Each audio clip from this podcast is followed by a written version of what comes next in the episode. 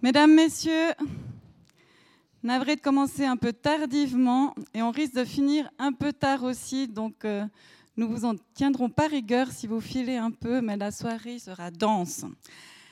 Un salut aussi à celles et ceux qui nous suivent à distance. C'est un honneur pour le Club 44 de participer à la 10e Biennale du patrimoine horloger avec l'événement de ce soir qui se veut comme un prélude avant l'ouverture officielle ce jeudi. Aujourd'hui, nous voulons mettre en perspective les enjeux spécifiques liés à un pan du savoir-faire horloger mis à l'honneur dans cette biennale, vous le savez, celui de la restauration et sa transmission. Alexandre Steiner, modérateur de cette soirée, vous présentera juste après, de manière plus détaillée, ces enjeux, le programme de ce soir, ainsi que nos invités de renom. Je vous rappelle notre prochain rendez-vous, comme traditionnellement, mercredi 10 novembre, le Club 44 reçoit à sa tribune un prodige de la musique, le claveciniste Jean Rondeau, qui a révolutionné l'approche musicale de cet instrument. Il conversera avec le journaliste Julian Sykes autour du mystère musical. Ensemble, ils tenteront d'esquisser ce qui ne peut se dire, ce que seule la musique peut évoquer. Encore un mot à propos de l'exposition sur nos cimaises. Avec une approche qu'elle revendique comme un docu-fiction, l'artiste Alexandra Baumgartner euh, tente de nous faire prendre conscience de la perte fulgurante de la biodiversité et plus particulièrement en lien avec le monde des semences. Mais elle préfère nous inviter à réactiver notre faculté d'émerveillement plus propice à l'action que l'indignation. Cette soirée n'aurait jamais eu lieu sous cette forme sans l'initiative de Michaela Farni et Wolfgang Cartier, que je tiens au nom du Club 44 à remercier vivement. Avant d'autres remerciements, je laisse la parole à M. Cartier, membre de longue date du Club 44, pour une rapide esquisse de l'origine de ce projet. Merci, Michael. Bonsoir, mesdames, bonsoir, messieurs. C'est un grand plaisir de vous voir. Et euh, bah, c'est peut-être étonnant que moi, qui n'ai absolument pas horloger, qui, vous, qui a demandé qu'on fasse une conférence sur la restauration et sa transmission. Alors ça demande peut-être un peu des explications. J'ai passé ma vie professionnelle, et pourtant il a commencé à la chaux de fond, dans divers, divers pays et diverses industries, mais jamais dans l'horlogerie. Et pour compenser mon manquement, il y a huit ans, je me suis plongé dans l'horlogerie. Et qu'est-ce que j'ai fait? J'ai fait, ou plutôt j'ai donné des visites guidées dans les deux musées d'horlogerie de la région. Et j'ai fait l'interprète dans des cours de formation continue dans une grande manufacture d'horlogerie de la région. En plus, et vous voyez le panneau ici, depuis quelques années, je fais partie du comité de Chronométrophilia, qui est une association des, amis, des amateurs de l'horlogerie partout en Suisse et aussi ailleurs. Alors finalement, pour cette soirée, l'idée, c'est venu à cause d'un fait bien spécifique. Il y avait une, soirée des amis du Château des Monts, du musée d'horlogerie du Loc, le 19 décembre 2019. Et là, il y avait une certaine dame qui est d'ailleurs assise ici, pour ne pas la nommer Mireille Grosjean, qui m'a présenté Michaela Farni, que vous trouvez un peu à ma gauche ici. Et avec Michaela, qui il ne faut pas l'oublier, une grande non, une jeune, disons comme ça, elle est une jeune restauratrice aguerrie chez la maison quartier et elle a fait déjà plein de choses et son excellence est reconnue jusqu'en Chine. Alors finalement, nous, on a naturellement commencé à discuter horlogerie et surtout restauration et on est tombé d'accord qu'il fallait quand même faire mieux connaître la restauration, parce que c'est quelque chose qui est toujours très vivant. Et euh, peut-être je voulais aussi montrer ce soir, c'est pas seulement des, vieux horlogers qu'il faut ça, c'est aussi des jeunes qu'ils font. Et je crois que c'est très positif. Alors finalement, le premier acte de notre coopération, c'était dans ce bulletin de l'association la, Chronométrophilia de publier un article sur une restauration un peu compliquée que les collaborateurs, ou plutôt les restaurateurs du quartier La Chaux-de-Fonds ont fait ensemble avec des collègues chinois sur des anciennes montres anglaises qui faisaient partie de la collection du fameux muséum, du Palace Museum à Pékin. Ça, c'était la première partie pour faire rayonner un peu la restauration. Mais la deuxième partie, on avait l'idée, surtout parce que ça fait quelques années que je suis membre du Club 44, j'ai approché, nous, nous deux en fait, on a approché le Club 44 pour lui demander si on ne pouvait pas planifier une soirée sur la restauration et sa transmission. Et finalement, vous voyez ce qui se passe ce soir, ça a lieu. Et en fait, moi, je tiens, avec Michaela, à remercier surtout les horlogers qui ont accepté de participer à la table ronde et de parler un peu de leur passion. Et naturellement aussi des Harvey Munz qui, va nous parler un peu de la problématique de la restauration et de la transmission en général dans l'horlogerie. Il ne faut pas oublier, nous voulons bien remercier pardon, le Club 44 et surtout Marie-Léa Zwallen qui ont répondu positivement à notre requête. Je vous souhaite une soirée horlogère intéressante. Merci.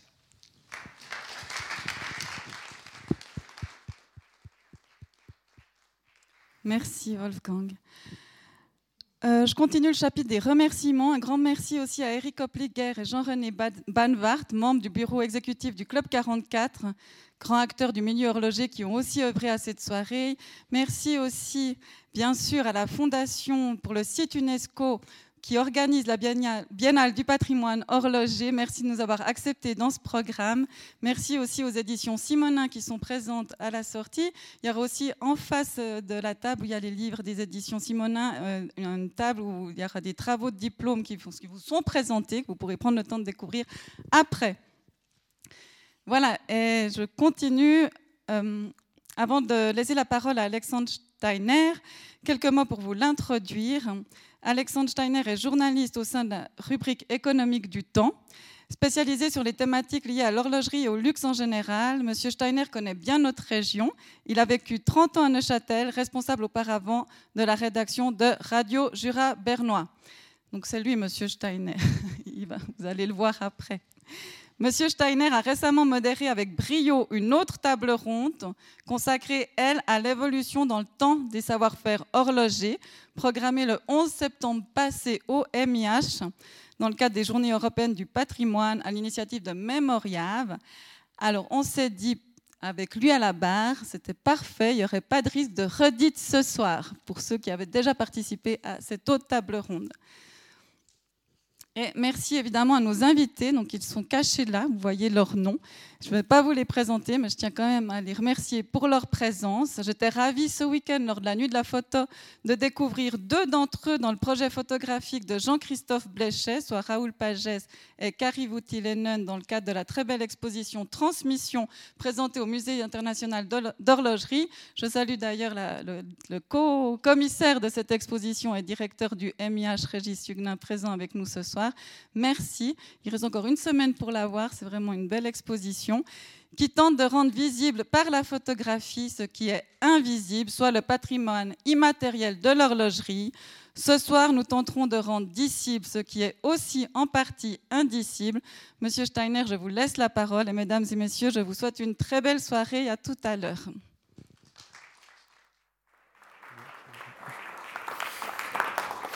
Merci pour cette euh, présentation qui ne met pas du tout la pression avant de commencer à animer cette soirée. En tout cas, je suis content de me retrouver avec vous. Je vous dis bonsoir déjà pour commencer. Donc, euh, beaucoup de choses ont déjà été dites euh, par les intervenants précédents, donc je vais essayer de ne pas redire la même chose, mais vous l'avez compris, l'idée de ce soir, c'est donc de parler de cette euh, restauration et puis de, sa transmission, mais aussi des, enjeux qu'il y a derrière. C'est vrai que si on parle de restauration, on a souvent en tête euh, l'image du musée, mais dans l'horlogerie, euh, si j'ai bien compris les personnes avec qui j'ai discuté, les, les, enjeux sont bien plus nombreux, qu'on parle de services après-vente, qu'on parle d'innovation. La restauration est à peu près partout dans l'horlogerie, mais aussi au niveau de... Et puis évidemment, pour transmettre cette restauration, il y a toutes les questions de de formation. Et puis là aussi, on verra qu'il y a de nombreux enjeux. On pourra aussi discuter de cette restauration, comment elle est prise en compte euh, par les horlogers, mais aussi par les grands groupes industriels. Est-ce qu'ils s'en soucient assez? Est-ce qu'ils s'en soucient pas assez? Enfin, il y a beaucoup de, choses à discuter sur cette question. On essaiera de le faire euh, assez en détail avec nos intervenants dans le temps qui nous sera euh, imparti. Et puis avant cela, donc, on aura deux conférences. La première présentée par Hervé Moons, qui est anthropologue et chargé d'enseignement à l'Université de Neuchâtel. Il a rédigé sa thèse de doctorat justement sur la transmission et la patrimonialisation des savoirs horlogers. Et puis, comme vous le verrez, il nous parlera donc de l'importance de la restauration. Et puis suivra une présentation de Pascal Landverlin, responsable de la formation des techniciens ES en restauration et complications au CIFOM, au LOCL. Et puis, euh, lui vous présentera plus en détail les travaux réalisés en restauration et puis aussi la formation nécessaire euh, à la réalisation de ces travaux. Et puis ensuite, ben, à la fin de ces présentations, suivra la table ronde avec les intervenants dont vous voyez les noms ici, mais qui vous seront euh, représentés le moment venu. Et sans plus attendre, je laisse la parole à Hervé Moons pour sa présentation.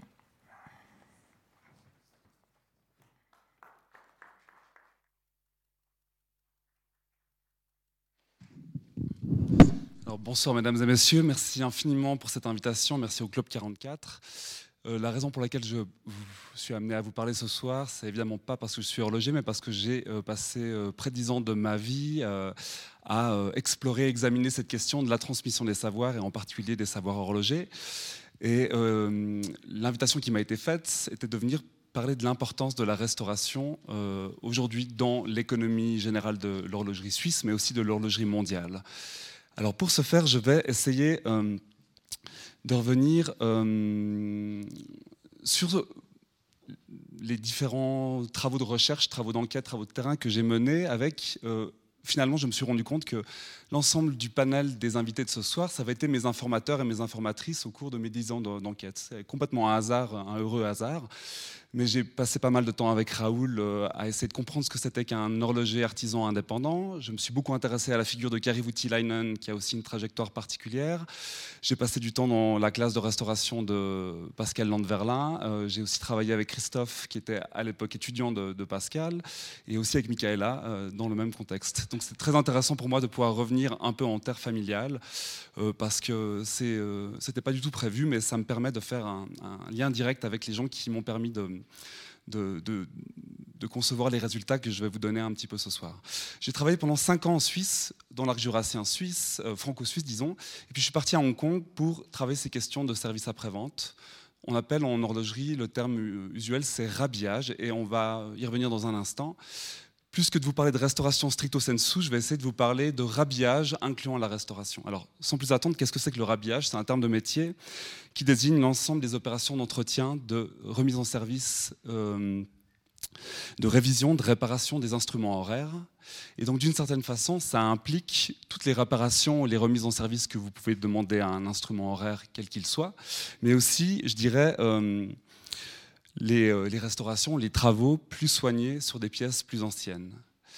Quand on se permet cette extension de la définition de, la restauration comme la forme la plus soignée de rhabillage, eh ben on s'intéresse à tout un espèce de spectre très élargi de pratiques et ça nous conduit, euh, un, peu comme je l'ai fait dans, les classes du CIFOM de l'école technique du LOCL, par exemple, euh, pour comprendre comment les apprentis en viennent à connaître le métier, c'est donc une activité à laquelle je me suis voué pendant deux ans. J'ai essayé d'apprendre tant bien que mal le métier, mais j'étais considéré comme une, comme une véritable brêle. J'étais très mauvais. Donc en fait, euh, ça a été très pratique pour décrire ce que c'était que le savoir-faire, c'est que je décrivais tout ce que je ne faisais pas. Euh, donc euh, c'est une espèce de contrepoint intéressant. Euh, et puis, euh, avec des enjeux de visibilité vraiment importants, comment est-ce qu'on décrit une pratique de restauration soignée quand l'échelle de pertinence est, en, dessous du, millimètre? donc on ne peut pas passer sa vie sur les épaules des étudiants parce qu'ils trouvent ça un tout petit peu lassant, au bout d'un moment est un peu intrusif, donc il faut trouver des stratégies. Et ça a été une véritable aventure euh, que de poursuivre cette, euh, cette, exploration dans les ateliers de petites marques horlogères. Je me suis intéressé à des, marques horlogères d'artisans indépendants qui avaient créé leur structure, des structures qui comprenaient entre une, cinq, maximum dix personnes. Et là, c'est l'atelier d'un artisan extrêmement connu qui s'appelle Sven Anderson, qui a créé une association euh, à la fin, au début des années 80, dont son membre Kari Voutilainen et Raoul Pages, qui s'appelle l'Académie horlogère des créateurs indépendants. Et je me suis aussi plu pendant trois ans à euh, suivre ce qu'il faisait dans son atelier avec un matériel, un outillage et euh, un mobilier tout à fait vétuste, euh, mais qu'il exploitait et duquel il tirait vraiment toutes sortes de merveilles. Ensuite de ça, je suis parti à Hong Kong euh, au besoin d'une école euh, qui était tenue par un, horloger hongkongais qui avait été formé euh, par la Fédération horlogère suisse dans les années 70, les années 70, et qui partait en retraite et qui était très soucieux de trouver à pérenniser son cours qui était un cours de service après-vente. Alors service après-vente, ça incluait de la restauration, de la remise en service de montres Casio, des montres japonaises, des montres américaines, mais aussi des montres suisses. Et j'ai découvert euh, progressivement que l'école était soutenue par des marques horlogères suisses rachetées par des capitaux hongkongais. Des marques comme Doxa, Sima, Ernest Borel, qui sont établies euh, dans nos contrées, rachetées dans les années 80 par des capitaux hongkongais. Euh, et ces patrons finançaient cette école. Ça a été passionnant. Je me suis vraiment aussi intéressé à la manière dont L'apprentissage était mené entre un horloger euh, hongkongais, un horloger suisse qui, avait été invité pour les, besoins de la cause de Genève, et puis une traductrice qui parlait français, euh, cantonais et anglais, et, euh, un directeur d'école qui parlait, qui parlait pas français mais qui parlait horloger et anglais. Donc l'enjeu de la traduction est devenu vraiment probant en particulier en lien avec ces affaires de restauration. Donc j'ai pas beaucoup de temps, je reviens pas sur les détails, mais euh, cette expérience s'est très mal passée parce que j'ai fini par être complètement mobé après un mois. On m'a pris pour un espion de l'horlogerie suisse, ça a été une catastrophe. Euh, jusqu'au moment où l'horloger suisse que j'avais moi-même fait venir de Genève euh, ne m'a pas soutenu et j'étais vraiment répudié. Bon, voilà, ça m'a permis une fois de plus de créer une espèce de contrepoint négatif pour décrire le savoir-faire ou les enjeux de secret de confidentialité qui, qui passaient euh, là autour. Aujourd'hui, j'aimerais juste revenir sur trois points qui vous montrent un peu l'importance de la restauration dans euh, l'économie générale de l'horlogerie. Euh, avant ça, il y a un terme technique, comme je vous l'ai dit, c'est rhabillage. Ce terme de rhabillage, en anglais, il est traduit par repair, qui veut dire réparation. Et ça, c'est très compromettant à Hong Kong, par exemple, où j'ai passé une année. Parce qu'un réparateur horloger, c'est ça. Quelqu'un qui travaille dans les rues de Hong Kong et qui change des piles de montres électroniques. Donc, quand vous leur expliquez que c'est un, des métiers les plus prestigieux et les plus anoblis par, euh, par la pratique et l'industrie en, Europe, on ne vous croit pas immédiatement. Même les patrons hongkongais ont quand même de la peine à considérer que c'est une formation qui, réclame plus de, plus de deux ans d'études. Et c'est le cas puisque la formation de restauration euh, ici au, au LOC euh, demande sept ans en tout et pour tout. Donc vraiment des problèmes de traduction aussi au niveau des symboles et des, des valeurs qu'on attribue aux pratiques. Ça, c'était juste pour euh, le petit aparté. En Suisse, je me suis intéressé à une catégorie d'acteurs qui est méconnue du grand public, c'est ceux qu'on appelle les artisans horlogers indépendants. Et c'est mon premier point. J'aimerais revenir sur l'importance de la restauration, parce que quand on s'intéresse à l'histoire récente de l'horlogerie suisse, on, euh, a tous en conscience qu'on se trouve aujourd'hui dans une industrie à forte valeur ajoutée, focalisée sur les montres mécaniques de luxe, avec des complications techniques ou non, mais néanmoins euh, coté euh, à un prix beaucoup plus important qu'il y a 30 ans.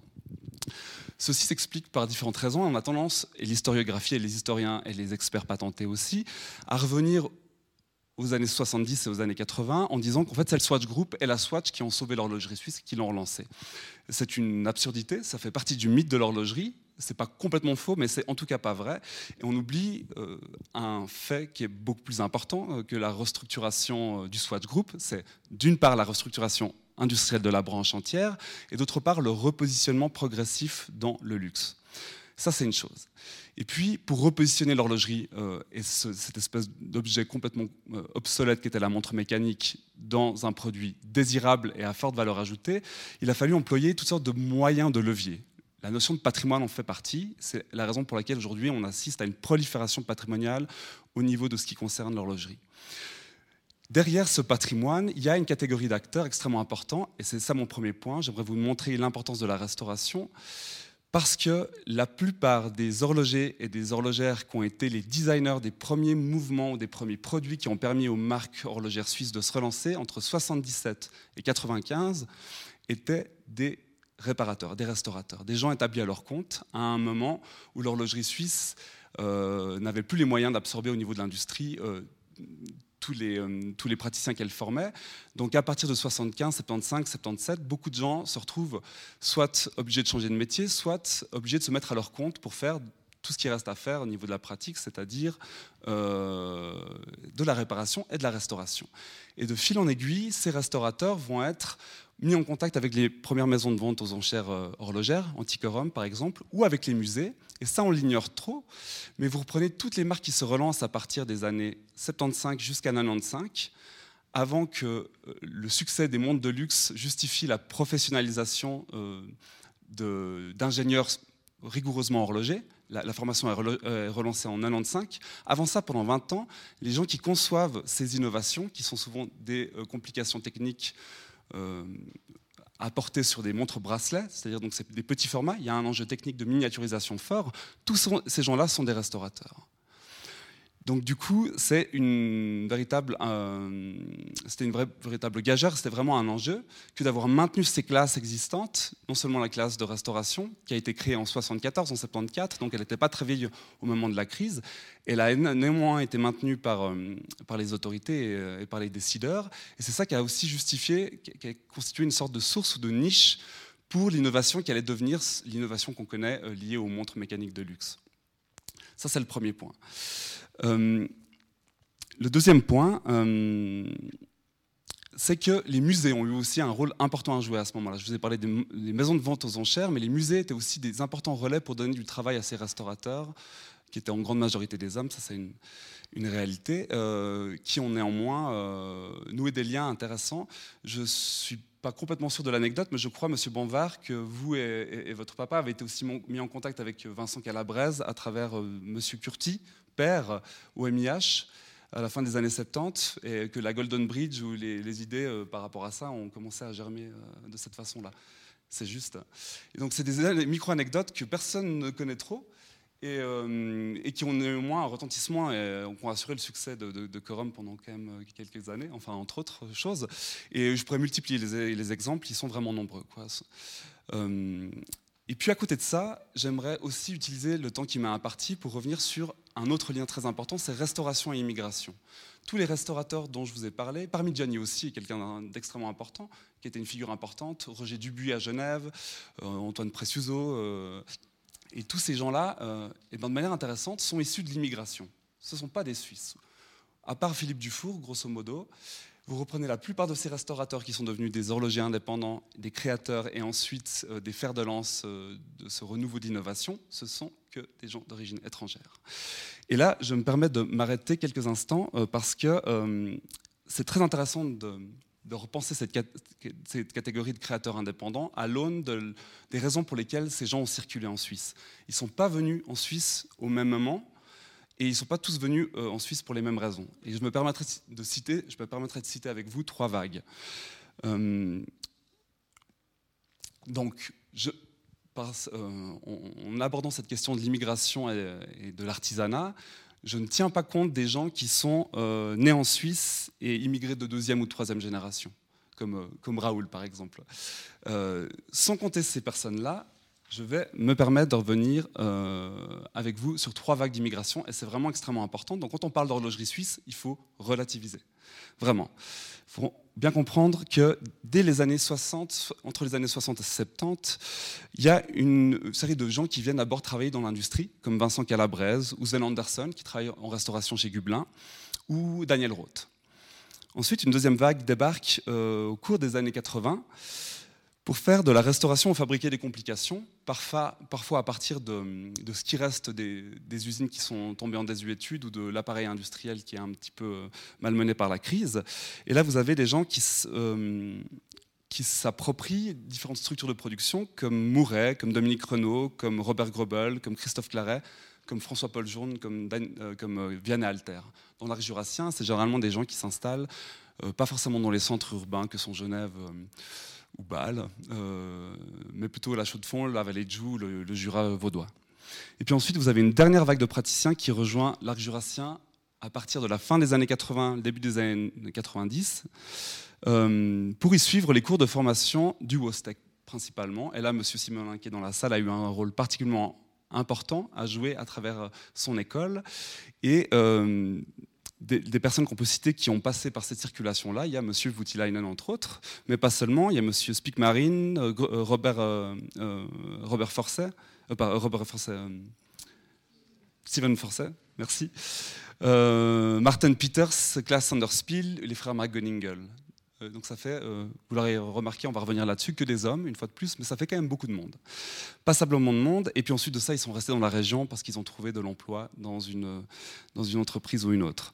Et puis cette tendance, elle s'est consolidée ces dernières années avec l'arrivée de gens comme euh, Sébastien Bess ou Bernard Lederer ou Thomas Précher, Ludovic Balloir, principalement des Allemands et des Français, mais la dynamique est continue. Donc c'est pas du tout une un phénomène, je dirais, marginal. C'est une tendance lourde, c'est une tendance structurelle qui explique leur positionnement et toute la dynamique d'innovation qui a assuré à l'horlogerie suisse son renouveau à ses lettres de noblesse. Et ça, on n'en parle vraiment pas assez. Ensuite, je finirai, euh, je vais prendre encore cinq minutes pour vous dire qu'à la suite de cette lecture qu'on peut faire, d'une part, il y a une tendance générale à minimiser l'importance de la restauration, qu'on a tendance à considérer comme une espèce de, luxe, alors que fondamentalement, et c'était par, euh, par effet indirect, la restauration a joué un rôle crucial de niche dans l'élaboration de cette innovation. Et puis, donc c'est finalement une tendance qui a été soutenue par les pouvoirs publics et les organisations du travail. Et je pense que la convention patronale a aussi joué un rôle clé en assurant cette continuité-là et en ne refusant pas à des classes d'horlogerie de, continuer à exister sous prétexte qu'elles étaient composées de cinq personnes. C'est ce qui est arrivé à la fin des années 70 euh, et cours au cours des années 80. Donc je mélange 70, 80, 70. Vous avez vu, hein. je suis d'origine vaudoise, mais un peu exilé à Genève et un peu de retour à Neuchâtel, donc ça explique que, que, euh, que je, je, manie les chiffres un peu bizarrement, mais vous me suivez. Et euh, donc cette marginalité, je pense qu'elle doit être reconsidérée parce que euh, aujourd'hui, si on en venait à repenser ces filières de formation liées à la restauration, sans tenir compte du potentiel d'innovation et des surprises inattendues que ça peut susciter, on se priverait vraiment d'incubateurs euh, de nouveautés et de créativité extrêmement forts, extrêmement importants. En plus de cela, toutes les petites entreprises composées de entre, euh, euh, composé d'un effectif euh, oscillant de 1 à 30 personnes, comme l'entreprise de M. Wultilainen ou Grobel Forcet, pour prendre un exemple de la région, sont des gens qui dépendent essentiellement de ces formations de restaurateurs, qui supposent du temps, qui supposent de l'investissement et une rentabilité qui ne peut nécessairement pas être à court terme. Sans parler de l'image de marque dont se gargarise l'horlogerie suisse, depuis 30 ans autour du patrimoine, en justifiant, en valorisant, en avançant sa supériorité par rapport à d'autres industries concurrentes, au nom de cette histoire, de cette tradition, et euh, en faisant constamment euh, référence à, euh, à, la restauration. Donc je finirai simplement sur trois remarques pour vous montrer qu'il y a une série de problèmes autour de la restauration, et de problèmes ambivalents ou paradoxaux. Le premier, c'est parce que, comme vous l'avez compris, la restauration le rhabillage, cette vertu, cette capacité à entretenir des mouvements, aussi ancien qu'il puisse être, est une, valeur cardinale du métier d'horloger et d'horlogère. Ça, c'est une réalité. À côté de ça, on se rend compte que la plupart des entreprises ont une tendance à créer maintenant des produits avec du silicium. Les matériaux sont importants et euh, le silicium a pour propriété euh, d'assurer de meilleures lubrifications, certes, mais n'est pas réparable en tant que tel, en fait. En tout cas, pas par des compétences traditionnelles ou conventionnelles d'horloger. Et ça, c'est une véritable problématique qui euh, qui crée beaucoup de tensions entre les ingénieurs et les horlogers parce que, d'une certaine façon, créer, produire des montres en silicium, c'est refuser la possibilité du rhabillage au sens propre du terme. Une pièce en silicium, ça se change, ça ne se répare pas. Et donc ça, c'est des enjeux de pérennité importants pour la sauvegarde de la pratique. Ensuite de ça, il y a des problèmes d'accès aux composants et d'approvisionnement euh, aux fournitures. Avec l'arrivée des grands groupes, la, verticalisation industrielle des groupes horlogers, il y a aussi une tendance à vouloir euh, moins collaborer avec euh, des entreprises tierces et des petites entreprises en les approvisionnant facilement en, composants. Et un rabieur ou une rabieuse ne fonctionne pas sans avoir accès aux pièces détachées. Ensuite de ça, il y a un véritable écho de Hong Kong qui, où les gens sont consterné de voir le peu d'investissement que l'industrie suisse a consenti au niveau de son service après-vente. J'ai passé une année euh, à Hong Kong et j'ai pu constater que la plupart des marques, euh, toutes gammes confondues, étaient en sous-effectif par rapport euh, aux praticiens capables de réparer des montres sur place, ce qui fait que ça les force aussi à former euh, des horlogers locaux qui sont extrêmement compétents et volontaires sur des problématiques techniques euh, dont l'industrie suisse euh, ne s'est pas vraiment préoccupée en termes d'après-vente. Ça, c'est un, véritable problème qui est très peu débattu parce que personne ne veut en entendre parler. C'est une espèce de tabou de l'horlogerie, un de plus, mais c'est quand même une réalité criante. Il manque de ressources et d'investissements parce que trop souvent, le service après-vente et le rabiage est considéré comme un gouffre à fric, une perte en termes de rentabilité potentielle et pas un investissement pérenne. Et puis enfin, je vais finir sur un petit coup de gueule, mais euh, vous verrez, il sera relativement amical, qui rejoint un petit peu le désarroi de mes euh, collègues et acolytes praticiens et restaurateurs, c'est que d'une certaine façon, si on en revient à l'ADN du patrimoine ou du savoir-faire patrimonial suisse aujourd'hui, c'est un savoir-faire qui se vante beaucoup d'avoir une ancienneté et qui fait euh, grand cas du rapport au passé qu'il le célèbre de toutes sortes de façons. Et puis, quand on enquête un peu plus près, d'un peu plus près, euh, ce qu'on entend par passé dans un certain nombre d'usages des marques et des, entrepreneurs, et eh ben on se rend compte que les techniques anciennes qui constituent ce passé, qui sont pérennisées aujourd'hui à travers les formations, qui sont restées relativement traditionnelles, euh, jusqu'à aujourd'hui, eh bien, euh, c'est d'un passé qu'on ne veut pas. Le passé technique, euh, il n'intéresse plus personne quand il s'agit de produire. par contre, le passé, quand on peut le mettre en signe, en symbole pour vendre, pour avoir un, marketing plus sexy, un meilleur sex appeal, et là, on ne s'en prive pas. Et ça ne pose pas de problème, ça a très bien réussi pendant 30 ans. Simplement, maintenant, ça a des effets fâcheux au niveau de l'identité professionnelle et de l'identification professionnelle des praticiens, qui trouvent quand même un peu fort de se voir menacés au niveau de la pérennité de leur filière de formation. là, je pense aux restaurateurs en particulier. On reviendra là-dessus dans un instant. Alors qu'au même moment, on inscrit les, euh, savoir-faire patrimoniaux euh, de mécanique horlogère et de mécanique d'art à l'UNESCO. Et quand vous prenez le dossier, il n'est question que de restauration, que de restaurateurs et que d'artisans indépendants qui sont historiquement des restaurateurs. Il n'est question que de ça. L'industrie a été complètement mise à l'écart de cette inscription. Euh, en tout cas en termes de contenu.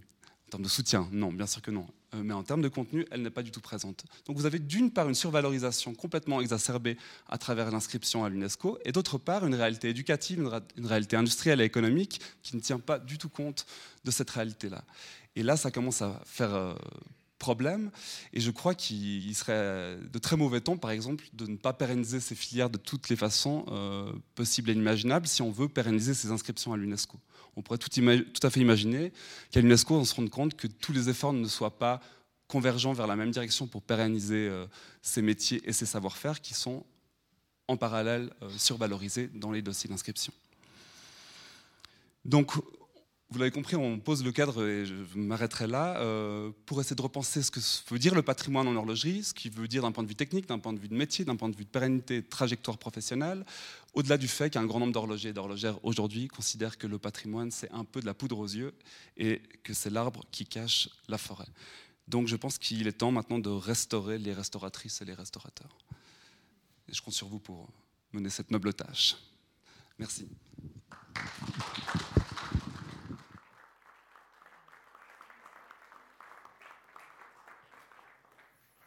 Merci, merci Hervé Mouns pour cette euh, introduction très intéressante. Je pense qu'il y a peut-être des questions que des gens souhaitent vous poser. Vous pourrez le faire après la table ronde. Il y aura une partie de questions du public à laquelle participera Hervé Mouns. Et puis à présent, on écoute euh, Pascal Landverlin plus sur les questions de la, de la formation et de ses spécificités. Si j'arrive à maîtriser l'ordinateur. Hein.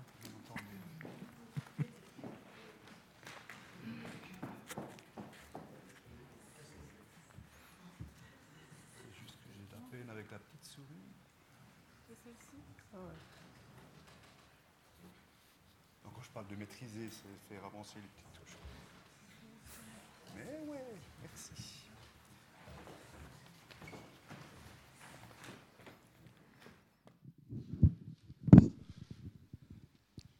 Mesdames et messieurs, bonsoir.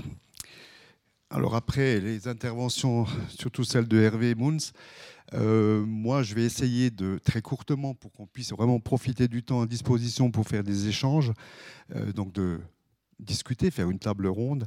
Je vais passer en revue simplement par l'image plus que par le texte ou par la parole, un peu ce que nous vivons euh, tous les jours, j'ai envie de dire, dans la formation professionnelle, spécifiquement celle des techniciens en restauration d'horlogerie ancienne. C'est amusant parce que je viens de donner le terme, le premier terme qui a été mis en place en 1974, technicien en restauration d'horlogerie ancienne. Aujourd'hui, c'est technicien diplômé ES en microtechnique, spécialisation, complications, restauration horlogère. Voilà, alors euh, vous allez voir passer deux, trois petites images. Je, je dois essayer de tenir dix minutes. Alors, j'ai voulu faire un petit historique quand même, parce que finalement, ce qui est important, c'est que cette filière euh, spécifique, qui est finalement unique en Suisse, voire au monde, euh, et elle suit le CFC d'horloger rabilleur de base à horloger rabilleur. Aujourd'hui, un horloger, la formation s'appelle horloger. Rabilleur, depuis 5 ans, c'est supprimé. Donc, en 74, et ça correspond à l'ouverture du MIH, il a été intégré directement un atelier de restauration. Et sur la partie supérieure de cet atelier a été installée une classe spécifiquement pour la restauration, pour la formation. Un des premiers qui est sorti, c'est pour le petit clin d'œil par rapport au musée, c'est Daniel Curti, qui est un des premiers à avoir reçu le diplôme, si vous voulez, qui a été formé dans ce domaine-là. Euh, c'est notre maître, en fait, pour les techniciens en restauration. Et puis, vous avez la relève, vue de dos, comme ça, vous voyez. Quand vous arrivez au musée, vous voyez l'atelier euh, avec Daniel. Et puis, lorsqu'on est à l'atelier de l'atelier, on voit le musée et vous, les visiteurs. En 99, cet atelier a été déménagé dans le nouveau bâtiment euh, du CIFOM, qui est donc au Locle, que vous voyez ici. Et cet atelier, on le trouve plutôt sous cette forme-là aujourd'hui. C'est ce qui se passe actuellement. Donc la classe de restauration, qui était donc du technicum Le Châtelois, bien entendu, est passée euh, du côté euh, donc de l'école technique, a rejoint l'école technique, l'école, la, maison mère en quelque sorte. Et puis euh, voilà la disponibilité ou la disposition qu'on a aujourd'hui. Au MIH, on pouvait recevoir six étudiants en serrant un peu les, les coudes, on arrivait à 8, et là on est à 12. Jeune donc. En 99, quand il y a eu ce déménagement, et je suis devenu enseignant à peu près à ce moment-là, il y a eu une première réforme que j'ai vécue en direct, puisque j'étais tout jeune formateur à ce moment-là. Et puis, je me posais déjà la question, qu'est-ce que va devenir la restauration d'horlogerie ancienne? Et j'avais créé, enfin, fait un petit document, travail personnel pour la formation pédagogique, qui est l'avenir le terme premier que je vous avais donné. Le deuxième, on a rajouté complication en 99 pour faire plus, plus moderne, moins poussiéreux. Et donc, comme je vous l'ai dit tout à l'heure, voilà la définition actuelle du technicien en restauration. Pour situer un tout petit peu le bloc CFC, qui se fait en 4 ans en règle générale, et puis avec une maturité en plus ou intégrée, et après on monte à la filière école supérieure. Donc Hervé a parlé de 7 ans, on est plutôt sur une base de 6 ans, mais enfin, n'empêche que ça fait quand même une formation relativement longue pour le praticien. Qu'est-ce qu'on attend d'un technicien en restauration horlogère?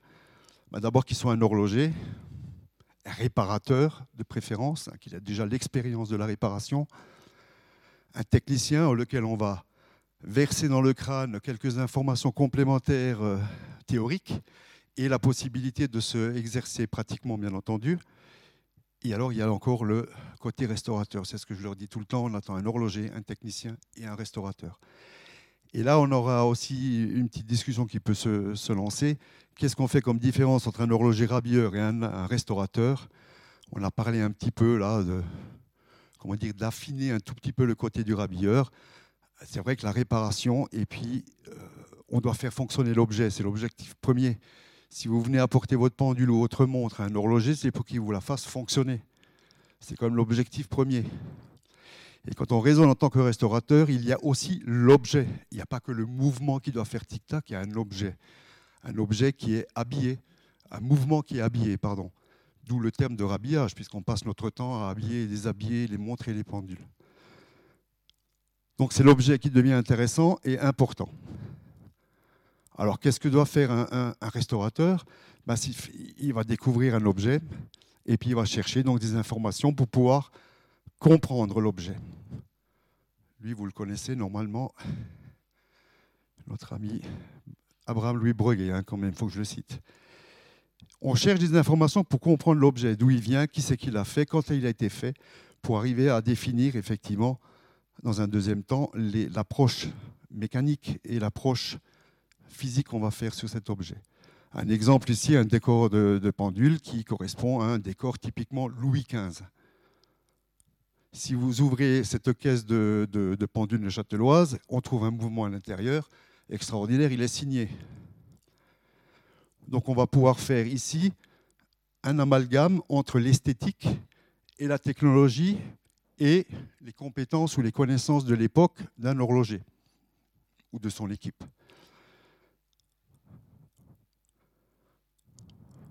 L'objet, une fois qu'on l'a compris, on va essayer de déterminer quelles problématiques il rencontre, pourquoi il ne fonctionne pas bien.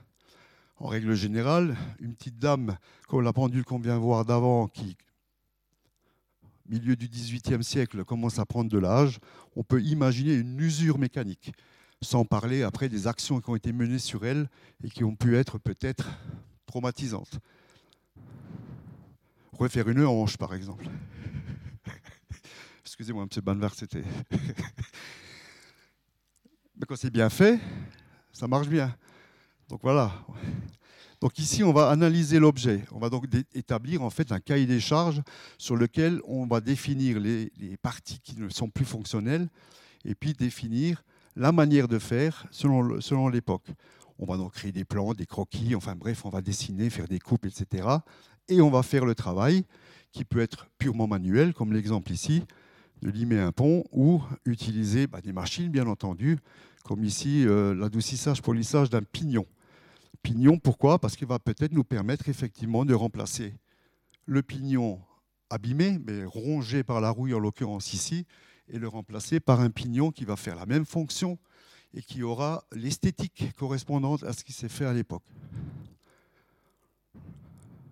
Autre exemple, sauvetage de maximum de la pièce d'origine, avec un petit trou ici qui a explosé donc le bout de la matière de l'ajustement du carré ici on va le remplacer par un élément en acier qu'on va simplement braser en place et recréer la fonction. Ça, c'est plus parlant. Des dents cassées sur, euh, sur une roue de fusée ici.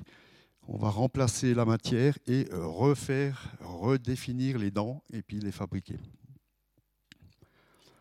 Autre exemple encore, une montre l'épine ici, échappement à verge, roue d'échappement très abîmée, manipulation, hein, très certainement, plus que de l'usure. Là, on a les dents qui sont franchement pliées, il y a eu un arc-boutement, un blocage. On va tailler une nouvelle roue, avec peut-être même ici une fraise qu'on devra faire nous-mêmes, un outil de coupe qu'on va faire à l'atelier pour pouvoir obtenir la roue dans les bonnes dimensions et la remettre sur son pignon pour la fonction. Il y a aussi la partie esthétique, les oxydations un bon nettoyage, un bon, euh, comment dire, une désoxydation du dorage au mercure qui est là, et on retrouve toute la splendeur en fait de ce dorage justement. C'est le même mouvement ici avec la quadrature, on voit l'intérieur, la quadrature qui permet d'avoir la répétition à quart ici, et puis on va donc reprendre les aciers, reprendre les laitons. C'est du polissage essentiellement hein, pour les aciers, éliminer la rouille et donc la remettre en état. Et quand on est dans la restauration, on a aussi l'occasion de rencontrer des objets particuliers, pas obligatoirement très anciens, mais simplement de découvrir par exemple des échappements différents que ce qu'on a à l'apprentissage de base. un, duplex double roue ou une combinaison comme celle-ci entre un échappement duplex et un échappement à encre. Je ne peux pas trop m'étendre, hein. il faut que j'aille vite. Il y a le côté esthétique de cette horlogerie. Le côté léger, le côté fin, le côté terminé qu'on va aussi découvrir. Ce n'est pas qu'une question de, de, de, joli qu'on va avoir ici, c'est aussi une question, la légèreté va aussi nous permettre d'obtenir des effets au niveau de l'inertie. Donc la force transmise qui peut être plus, euh, moins forte et donc moins de force égale un fonctionnement plus long dans le temps. Tout ceci, le jeune restaurateur doit comment dire, l'intégrer dans son esprit pour, euh, euh, agir de la bonne manière. Alors je me permets simplement de lancer une petite animation. J'ai dit que je voulais faire des images, hein, beaucoup. Donc ça c'est un petit film qui a été fait par une volée d'élèves pour les portes ouvertes.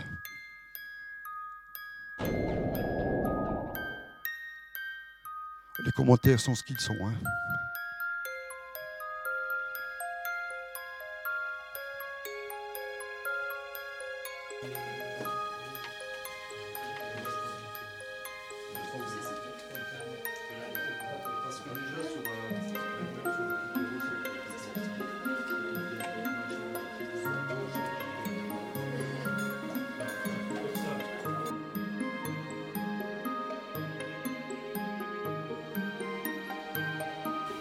Cette formation nous apprend à nous poser les bonnes questions face aux problématiques et ainsi euh, relever tout type de défis techniques horlogers.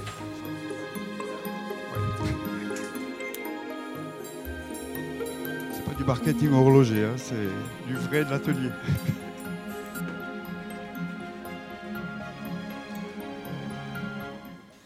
Tout en appréhendant l'objet dans son entier et dans son époque.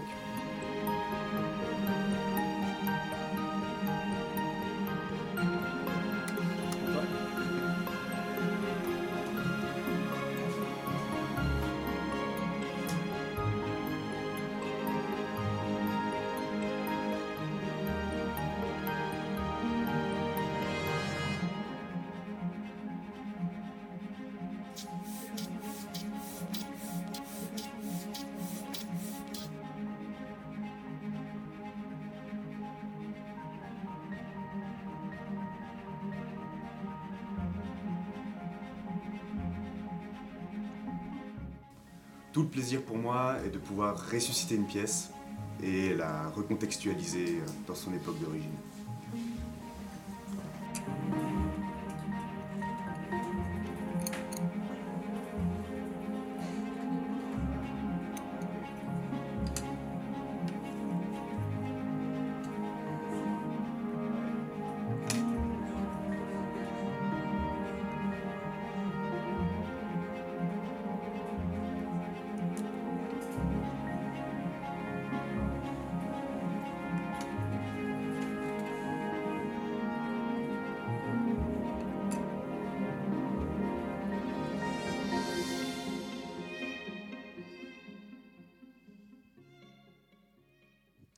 Jeunes femmes en formation.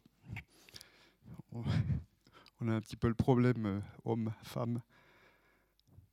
Et là, il s'est bloqué le film. C'est pas grave.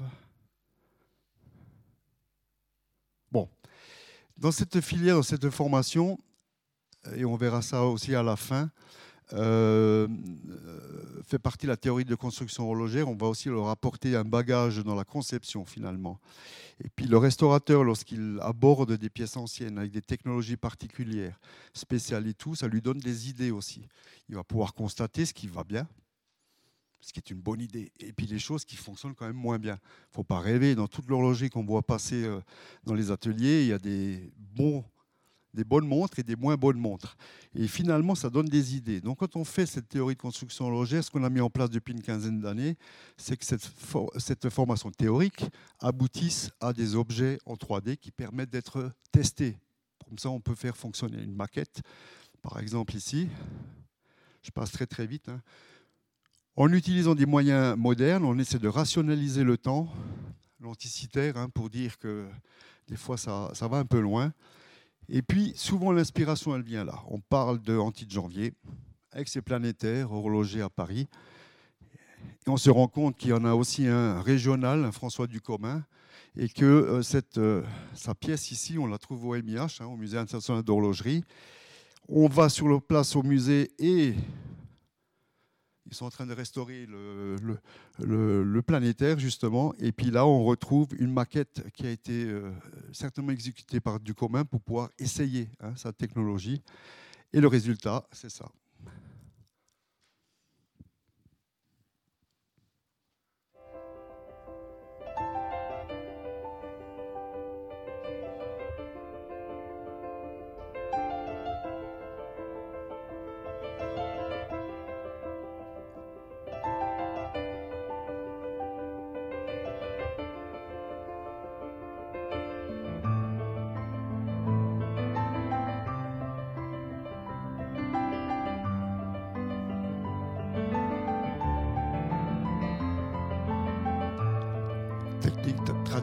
Tournage, hein, surtout, bien sûr.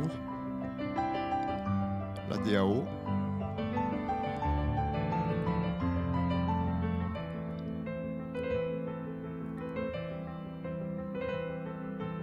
Et puis l'utilisation d'outillages un peu plus modernes, comme le découpage laser pour les parties euh, plexiglas. Un peu de bricolage quand même, on est un peu des artistes sur les bords. Hein.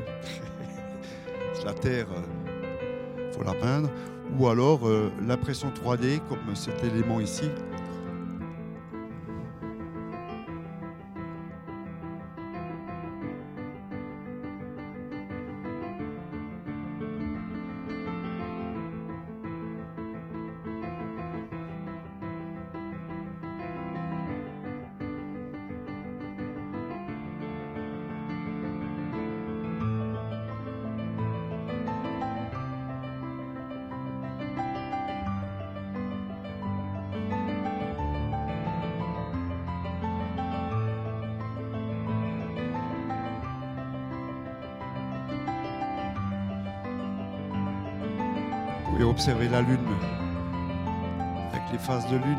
celles qu'on voit depuis la Terre.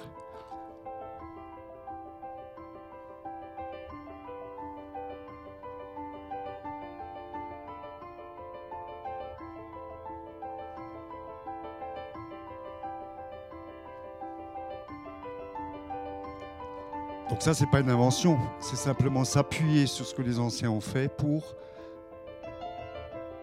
se dire il l'a fait, pourquoi je ne le ferai pas aujourd'hui, quoi, finalement.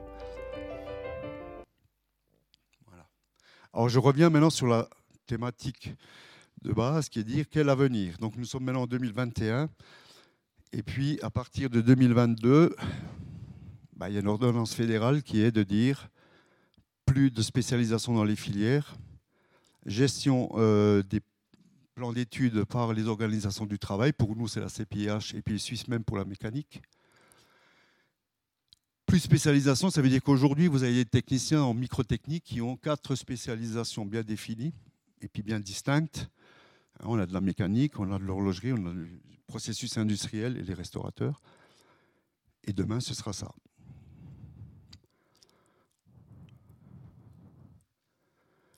Quand on a posé la question à la convention patronale, il faut faire un nouveau plan d'études pour une filière en microtechnique, ok? Et la première chose que moi j'ai entendue, que qui m'est arrivée aux oreilles, c'est Oh, mais en fait, des restaurateurs, on n'en a pas besoin dans l'horlogerie. Alors, euh, qu'est-ce qu'il faut faire? Ce sera un peu aussi une partie du débat que nous aurons tout à l'heure. Ben voilà, convaincre la CPIH peut-être. Et aujourd'hui, je tiens à, signaler que il y a aussi le canton peut-être hein, à travailler, bien entendu, tout ça. Il y a le lien, et Hervé Mons en a parlé avec le, avec le patrimoine, bien entendu, la sauvegarde du patrimoine, du savoir-faire. Et j'aimerais juste finir sur ce point-là. Cette filière qui a commencé au MIH en 1974, en même temps que le musée, c'est 47 ans aujourd'hui de formation, c'est 148 diplômés, 12 étudiants en formation, et les débouchés, c'est, et c'est assez intéressant, 20 dans le domaine artisanal, les ateliers de restauration, les commerces, une petite vingtaine institutionnelle, musée ou formation, comme je représente un de ceux-ci, et puis l'industriel. quand l'industrie me dit il n'y a pas besoin de techniciens en restauration ou complications en restauration dans l'industrie, ok. Mais sauf que le problème, ils sont où? Eh bien, ils sont en production, ils sont dans les laboratoires, ils sont au bureau technique, au prototypage, à la restauration, hein, le patrimoine des entreprises, bien entendu. Ils sont aussi à la création, et puis ils sont aussi formateurs.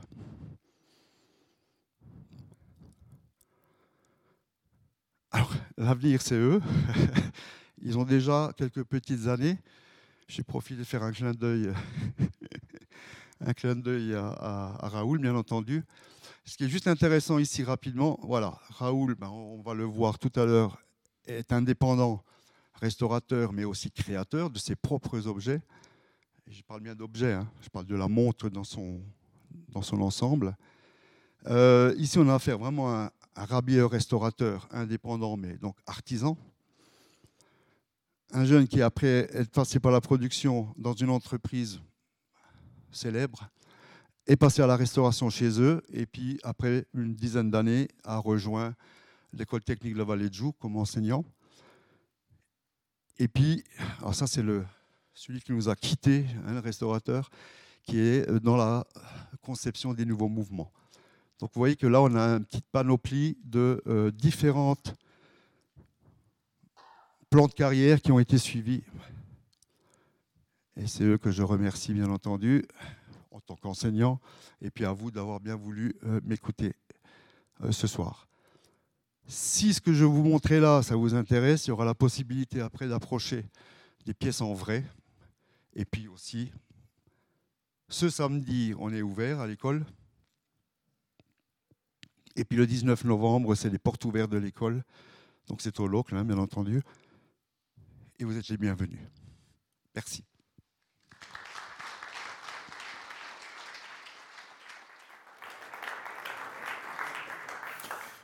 Voilà, donc euh, vu qu'on n'est pas en avance sur le programme, je vais demander aux autres intervenants de vite monter sur scène, euh, rejoindre euh, Pascal Landverlin. Je vais vous laisser prendre place avant de vous présenter.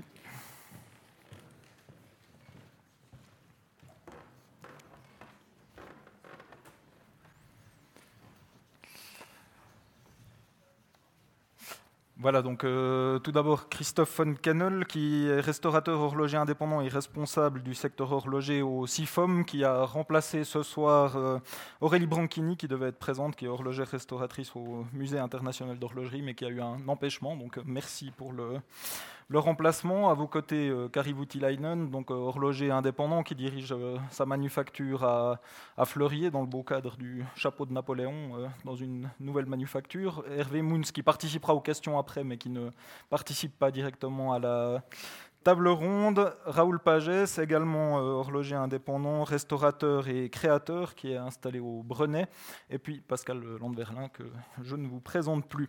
Donc peut-être tout d'abord une première question pour les euh, horlogers. On a vu dans la présentation de Pascal Landverlin beaucoup d'objets anciens. Peut-être euh, Raoul Pagès, vous de votre côté, qu'est-ce que c'est aujourd'hui la restauration dans votre métier, et puis quelle place elle prend au quotidien dans ce que vous faites? Ben, effectivement, je, je, suis indépendant maintenant depuis 10 ans environ.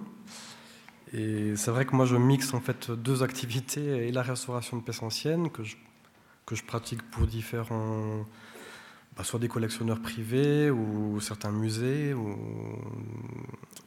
J'ai la chance d'avoir euh, beaucoup de pièces euh, exceptionnelles qui font partie du patrimoine horloger.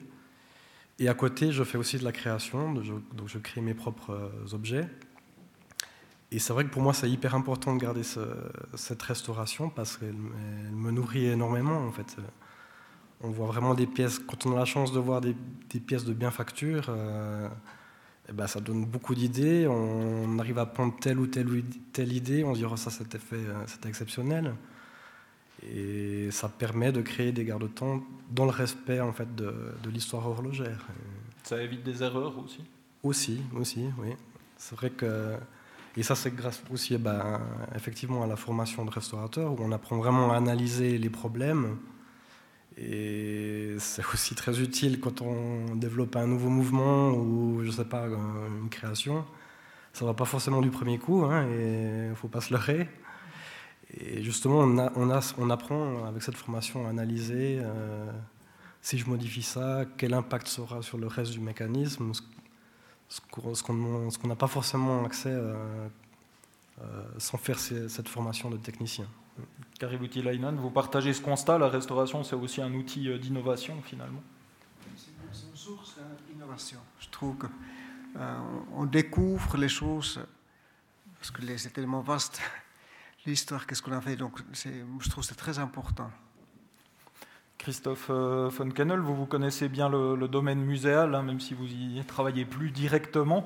Mais quels sont aujourd'hui les, défis qui s'y posent en, matière de restauration? On a entendu, il y a aussi des, questions autour de la formation. Comment ça, évolue du côté des musées? Alors effectivement, euh, on va dire que ce soir, j'ai un peu une, une triple casquette entre ben, le côté indépendant, le côté euh, responsable de formation et puis le côté, on va dire aussi plutôt muséal, euh, lié notamment aussi aux formations que j'ai faites, euh, ben, notamment voilà, le diplôme de technicien, puis ensuite bachelor et master en conservation-restauration qui m'a fait vraiment connaître plutôt le, côté muséal. C'est clair que le, musée en lui-même est un, consommateur de base, on va dire, de la restauration horlogère, parce que dans l'entretien de ses collections, au niveau voilà, de sa mission une de ses missions principales. Les missions d'un musée, c'est quoi? C'est notamment déjà présenter le patrimoine, le préserver et pouvoir le transmettre aux générations précédentes et futures surtout. Eh bien, euh, pour pouvoir le faire, il n'y a pas 36 solutions. Il faut pouvoir l'entretenir et puis pouvoir conserver son attractivité, en fait. Parce qu'un objet horloger, on le sait également, euh, ben, c'est important de pouvoir le garder en fonction pour qu'il soit attractif. Une horloge dans une salle qui ne fonctionne pas, on va passer devant, d'accord, elle sera peut-être belle, mais on va pas s'en émouvoir plus que ça.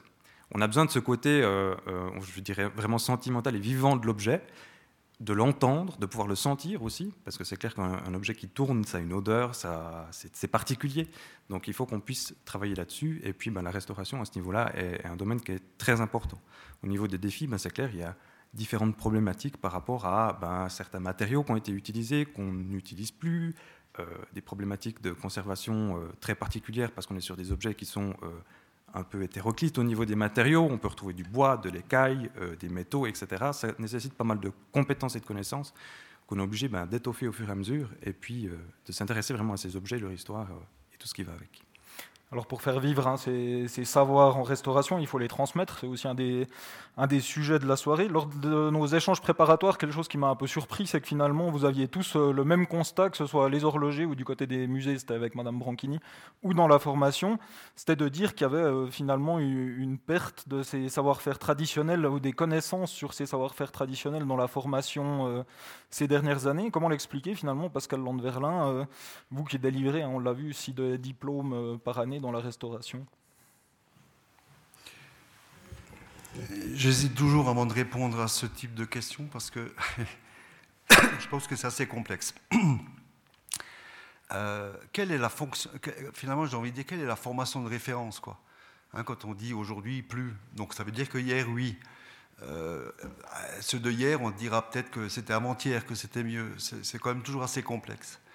Euh, je pense que c'est. Euh, et là, on peut, on peut développer ça sur, sur tous les corps de métier, finalement. Ce n'est pas que l'horlogerie.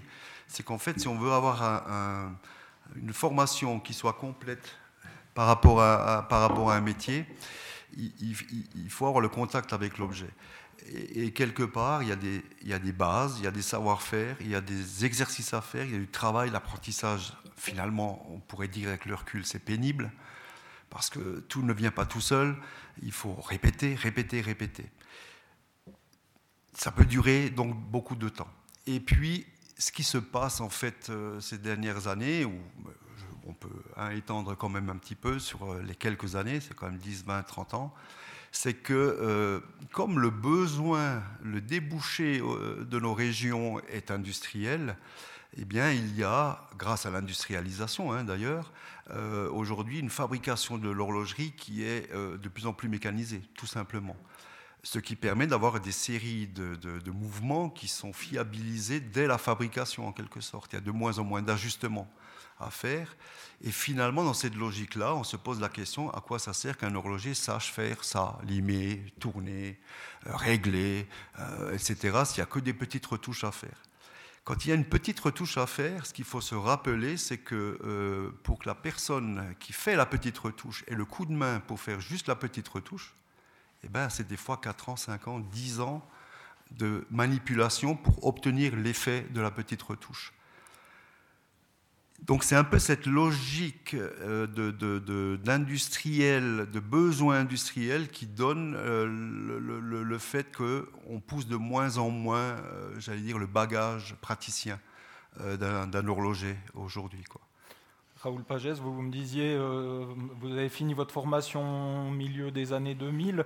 Vous me disiez déjà à l'époque, les gens disaient on fait moins bien qu'avant finalement, c'est un constat qu'on retrouve, comme disait M. Landverlin. Vous, comment vous l'avez ressenti dans, votre cursus, ce discours? Puis finalement, est-ce que vous avez dû, euh, par la suite de cette formation, encore euh, faire vos armes pour euh, compléter des bases qui vous manquaient peut-être et que vous auriez eu 30 ans en arrière? Effectivement, comme tu l'as dit, Pascal, ben moi ça va. Tu me l'as rappelé cet après-midi, ça fait bientôt 20 ans. ça passe vite. Mais c'est vrai qu'on me disait c'est vrai qu'on me disait euh, la même chose. quand j'ai commencé la formation, on me disait qu'il y avait de moins en moins de pratiques. Donc, euh, donc effectivement, moins la possibilité d'acquérir ces coups de main, ces, ouais, ces astuces euh, de technicien. Et après, bah, moi, j'ai eu la chance de travailler bah, chez Parmigiani dans un atelier de, de restauration où je faisais justement que de la restauration pendant, pendant six ans où j'ai pu justement continuer de, me former là-dessus et d'apprendre sur ce savoir-faire. Néanmoins, on a vu dans votre présentation, il était question de, de pendule. Christophe Foncanel, je discutais avec euh, Aurélie Branchini qui me disait euh, aujourd'hui la, pendulerie ne fait plus partie du cursus obligatoire, c'est laissé, si j'ai bien compris, au, libre choix des enseignants. Euh, selon qu'ils soient plus ou moins à l'aise avec euh, cette matière. Finalement, il y a quand même une perte de, connaissances sur la globalité de la, formation, ou en tout cas une diminution du, dans les cursus.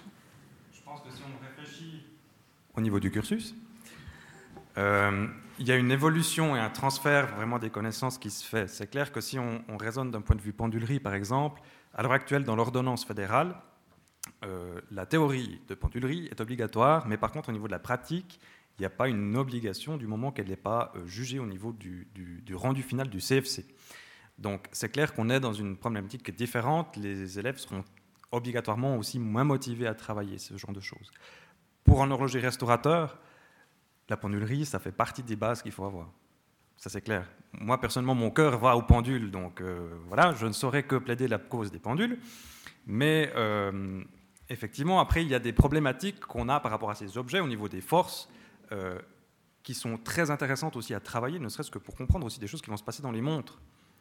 Parce que les forces qu'on a sur ce genre d'objets sont complètement différentes, donc on va devoir gérer euh, les surfaces de pression vraiment de manière complètement différente. Et, ça permet de développer vraiment un esprit critique et d'analyse aussi qu'on n'a pas si on travaille que sur de la montre, par exemple.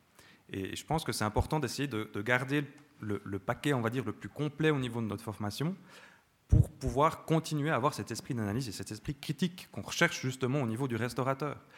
Le but, c'est pas simplement de pouvoir juste refaire des gestes, euh, mais de pouvoir les analyser et de pouvoir justifier ses choix. Ça, c'est une chose qui est très très importante au niveau de la restauration, c'est la justification du choix. On a le droit de faire des mauvais choix, on a le droit de faire des erreurs, de se tromper. Il faut surtout pouvoir justifier et comprendre ces erreurs et pouvoir, entre guillemets, les rattraper. Ça, c'est à mon sens une des choses qui est les plus importantes surtout.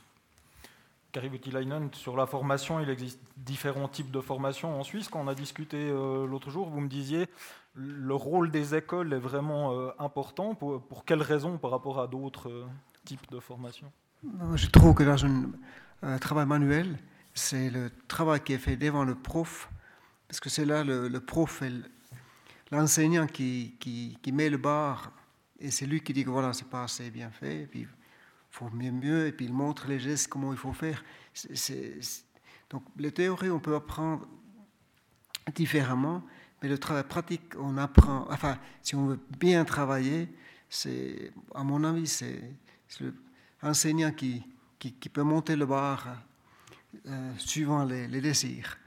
Et puis, euh, si on a suffisamment du temps, on peut monter le bar. Si on n'a pas de temps, ben, on n'arrive pas. Donc ça, c'est... Puis par rapport à d'autres euh, filières, on sait qu'il y a aussi des, entreprises qui forment, alors peut-être dans la restauration un peu moins, on aura peut-être l'occasion d'en rediscuter, mais finalement par rapport à la, formation duale, qui, quel est l'avantage de, l'école ou qu'est-ce que ça permet d'apporter de plus? Ben, Moi je trouve que l'école c'est important parce que c'est une référence. Les entreprises, c'est bien, économiquement certainement.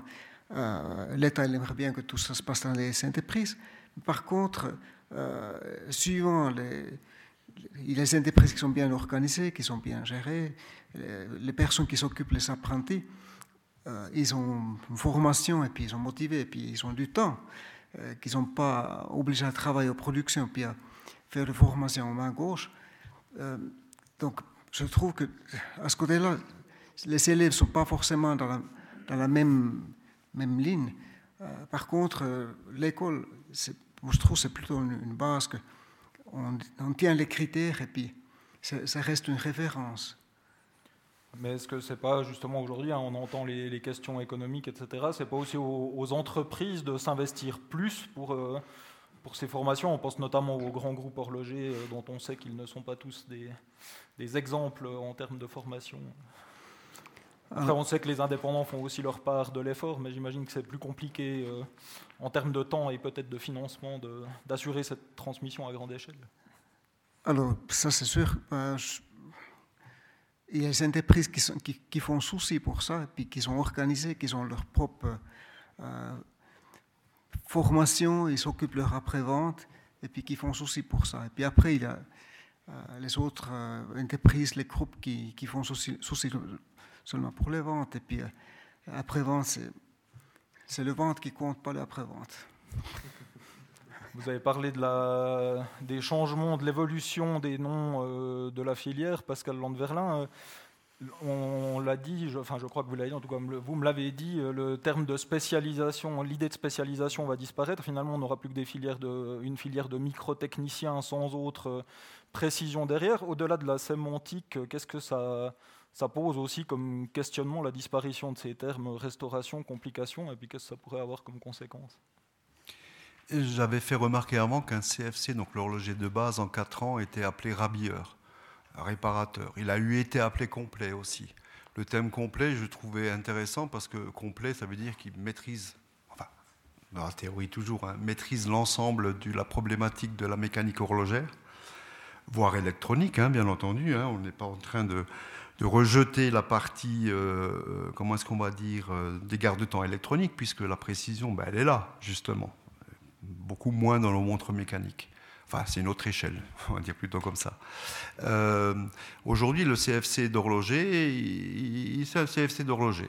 Donc, cette connotation ou complet ou, euh, comment dire, pour insister hein, sur le fait d'une formation complète, ou rabilleur sous-entendu réparateur, c'est-à-dire qu'il n'a pas seulement, le jeune pas seulement appris à assembler des montres, il a aussi appris à, euh, comment dire, à se retrouver face à l'objet qui est, qui, qui est fatigué, qui a fonctionné, qu'il va falloir euh, nettoyer, qu'il va falloir rehuler, voire remplacer des pièces cassées, voire, comment dire, appréhender l'usure pour pour la prévoir ou pour, pour, maîtriser ce, domaine-là. Là, on a supprimé ce terme-là. Ça veut dire que depuis 4 ans, 5 ans, maintenant, les premiers volets sont sortis l'an passé, en gros. Nous avons des horlogers 4 ans. Et puis nous avons des horlogers 3 ans. Mais en fait, on ne sait plus très bien qui, quoi, qu'est-ce qui est. Voilà. Et le technicien, on y est maintenant. C'est-à-dire que technicien en microtechnique, voilà, on ne sait pas vraiment de quoi on parle. Alors c'est vrai qu'on dit aujourd'hui, oui, mais t'inquiète pas. encore une fois, s'inquiéter pour moi, euh, dans 5-6 ans, je suis à la retraite. Voyez, donc ma réflexion, elle est quand même plutôt de se dire qu'est-ce que ça va devenir? J'aimerais pas être celui qui a enseveli cette filière. Euh, déjà que j'ai sorti du musée, je vous dis pas. Euh, bon, voilà.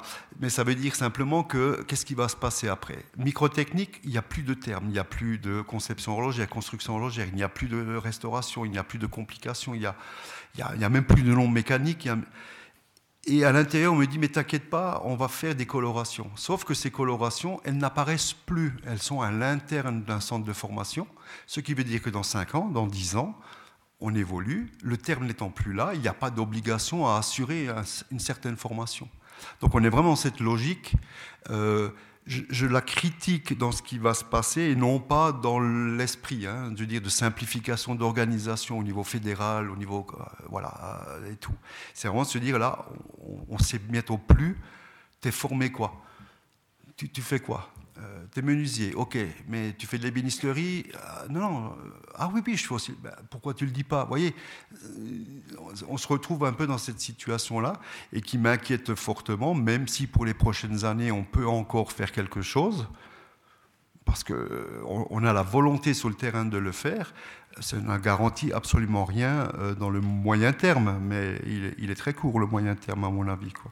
Christophe von Kennel, on est aussi ici ce soir euh, en raison de l'inscription hein, de ces savoir-faire au patrimoine immatériel de l'UNESCO l'an dernier. Est-ce que cette reconnaissance, c'est aussi un moyen euh, finalement d'envoyer un, signal politique aux organisations professionnelles? C'est ce que Hervé Mouns euh, signalait tout à l'heure, c'est eux qui fixent les, plans d'études, etc. C'est aussi une manière de dire, bah, vous voyez, ces savoir-faire sont reconnus, il faut investir dedans pour les, maintenir. Alors c'est clair que la reconnaissance au niveau de l'UNESCO, c'est un, argument qui va dans notre sens, entre guillemets. C'est une reconnaissance au niveau international. Euh, ça permet d'engager peut-être euh, des acteurs qui, au niveau de la formation, euh, étaient un peu moins visibles, tels que les musées, justement, qui permet de, de, me remettre en avant justement ce rôle qui est hyper important au niveau muséal. Ça peut aussi être au niveau, bah voilà, on sait que cette inscription patrimoine de l'UNESCO, c'est au niveau du patrimoine immatériel et de ce savoir-faire. Eh ben, ce savoir-faire, il va bien falloir à un moment le déterminer clairement, et puis qu'on puisse euh, bah voilà, euh, dire qu'il y a quand même telles et telles actions qui sont euh, importantes dans le tout, qu'on puisse aussi bah, faire entre guillemets une cartographie à l'heure actuelle, ça peut être via des films, via des photos, telles qu'il y a l'exposition actuellement. Hein. ça permet de faire une image un peu figée dans le temps de ce genre de choses, mais toute la difficulté est qu'on est sur un domaine effectivement qui évolue aussi. C'est très complexe comme problématique, hein, ça il faut en être conscient, c'est clair. Euh, moi, je suis pour qu'on se batte à 300% pour qu'on garde nos formations avec les, critères de qualité et de standard qu'on a. On le voit, hein, on, en a besoin aussi euh, dans son personnel, etc. C'est des gens dont on a besoin.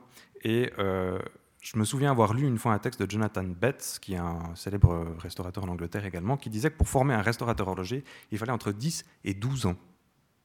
Donc effectivement, on se rend compte que déjà avec une formation de 6 ans telle qu'on la pratique ici en Suisse et plus spécifiquement ici dans l'arc neuchâtelois, eh ben, pour développer ses capacités cognitives vraiment d'horlogerie, eh ben, il faut, faut y aller. Et puis, euh, ben, malgré tout, nos formations de base, il y a un moment, il faut savoir ce qu'on veut. Si on veut qu'elle réponde à l'industrie, effectivement, mais il va falloir qu'on puisse aussi correspondre à ce côté euh, vraiment euh, ben, restaurateur, artisanal, traditionnel, qui, on l'a vu aussi, est source d'inspiration il euh, n'y a, rien de plus, enfin, émotionnellement parlant, de plus fort que d'être ému à chaque fois qu'on ouvre une pièce. Je ne sais pas pour vous, mais pour moi en tout cas, à chaque fois que j'ai une pièce ancienne, que ce soit une pendule ou une montre, il y a toujours un moment d'émotion. Puis une fois qu'il y a ce moment d'émotion qui est passé, ben effectivement, on va commencer à, chercher quel est le problème, d'où ça vient, etc. Et puis on va rentrer vraiment dans la technique pure et dure. Et puis là, des fois, on doit vraiment se poser des questions euh, très très fortes. Euh, je me rends compte aussi, ben voilà, moi je fais des démonstrations des automates Jacques au musée d'histoire à Neuchâtel aussi. Euh, quand vous êtes face à des objets de cette complexité, de se dire que dans les années où ça a été fait, en plein milieu du XVIIIe siècle, avec les problématiques qu'ils avaient à l'époque, où les gens euh, savaient à peine lire, mouraient de faim, etc. Nous, à l'heure actuelle, on est en plein confort et on n'arrive pas à conserver ces compétences-là. Il y a quand même un petit problème quelque part, mais voilà.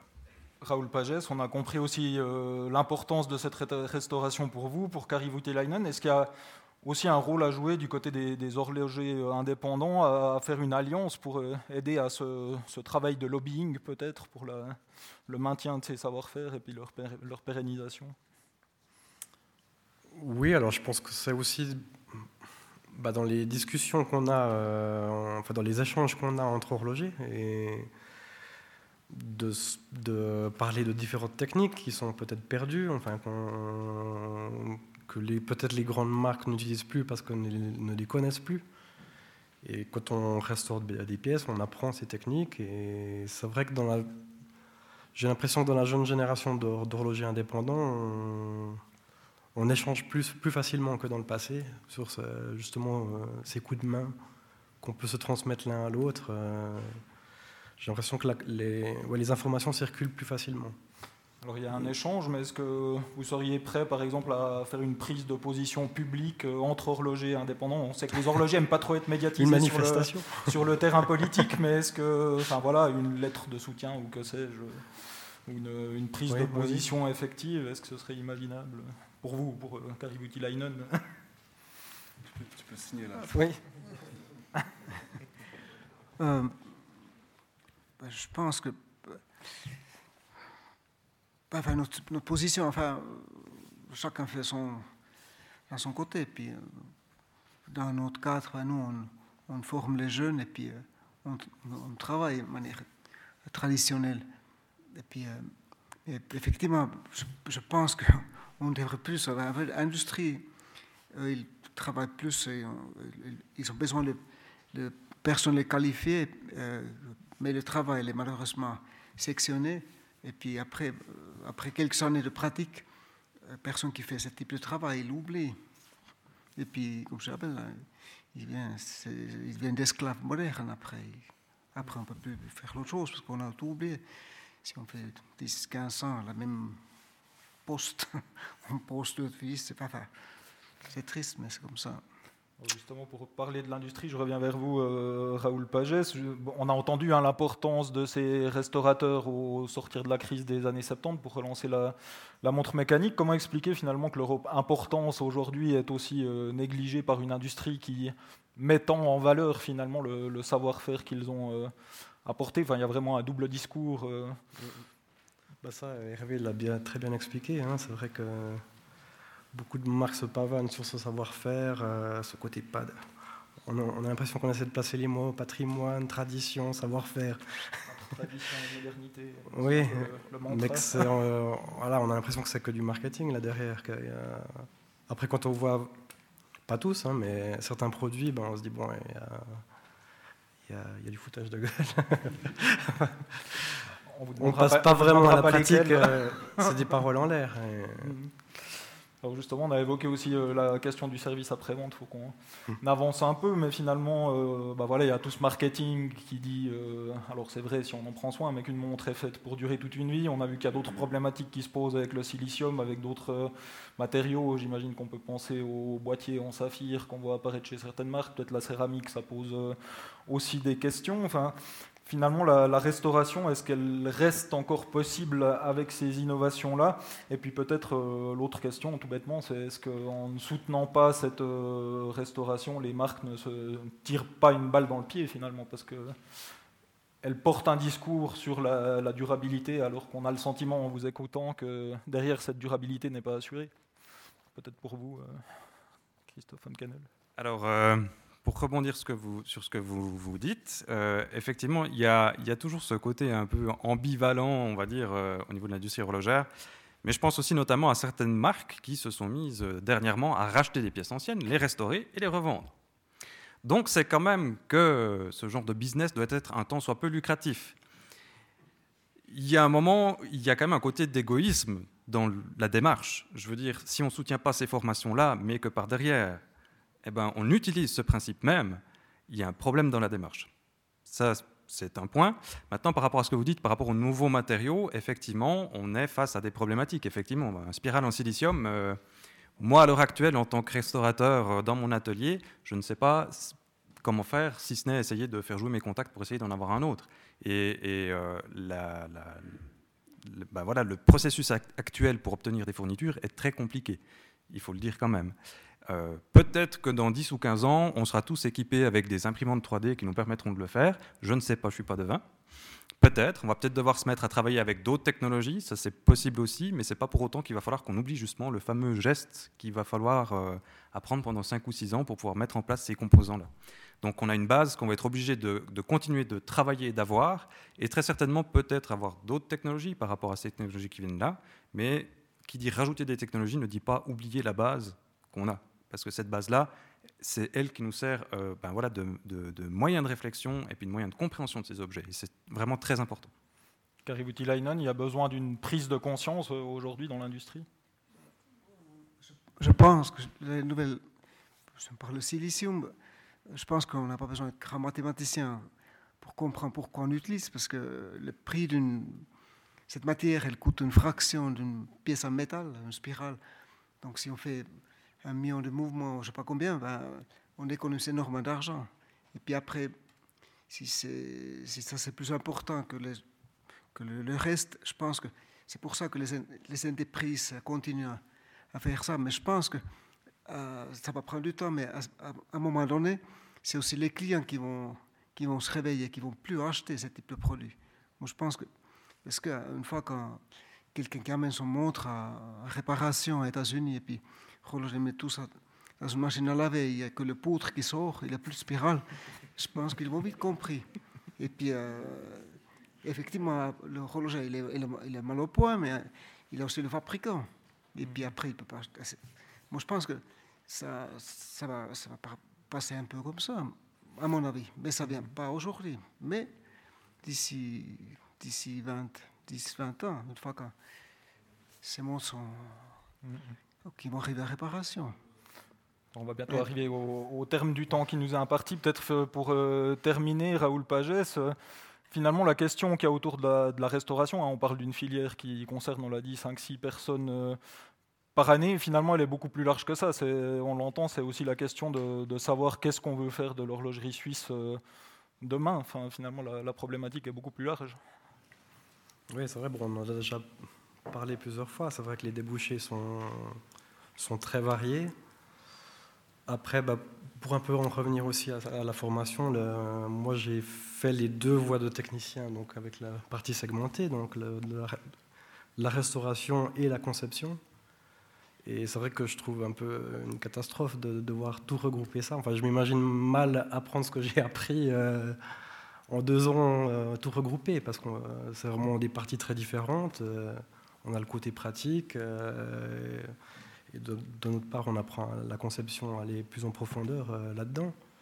Mais est-ce que vous avez l'impression aujourd'hui que si on continue dans cette voie, l'horlogerie suisse va, perdre ses lettres de noblesse Alors, je, dis Karim peut-être dans 10 à 20 ans Je pense qu'on va quand même conserver la, l'artisanat va quand même perdurer euh, tout le temps, je pense, et les indépendants seront toujours, euh, seront toujours là euh, apprendre ce savoir-faire et prendre soin de ces garde-temps du passé.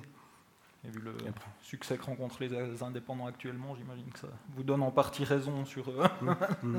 sur l'importance de préserver ces, ces savoir-faire. Vous vouliez rajouter quelque chose, Monsieur Boutilainen Dans l'industrie, quand on pense à l'industrie, donc les machines, ça fonctionne autant bien en Suisse qu'en Japon.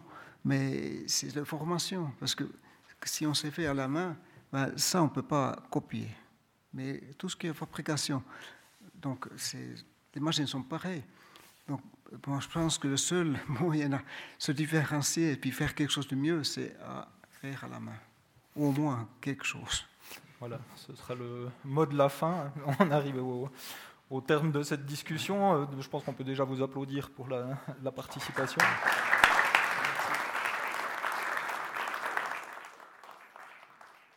Puis à présent, on va avoir quelques minutes pour donner la, la parole aux, personnes du public. Si vous avez des, questions à poser à nos intervenants, ben, vous pouvez vous manifester par un, un lever de main, puis peut-être dire à qui euh, s'adresse votre question quand vous la posez.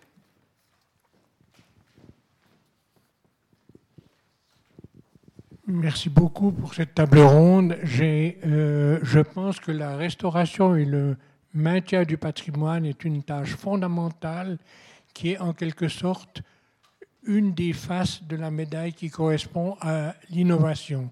J'ai les questions suivantes. On a beaucoup parlé mouvement, mais je pense à tous les métiers connexes, verrier, boîtier, joaillier, graveur, guillocheur, euh, tous ces métiers qui faisaient partie en fait du monde horloger. Est-ce que dans ces domaines, il y a également un soutien à la formation?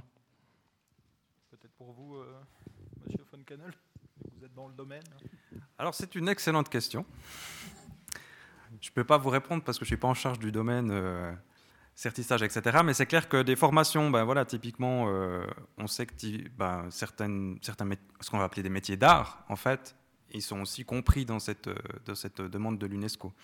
Donc c'est clair qu'il y a cette volonté de défendre aussi ces connaissances-là. il y a aussi énormément de métiers qui se sont remis en route, je pense notamment au guillochage. Carrie, tu as aussi fait un, gros effort à ce niveau-là.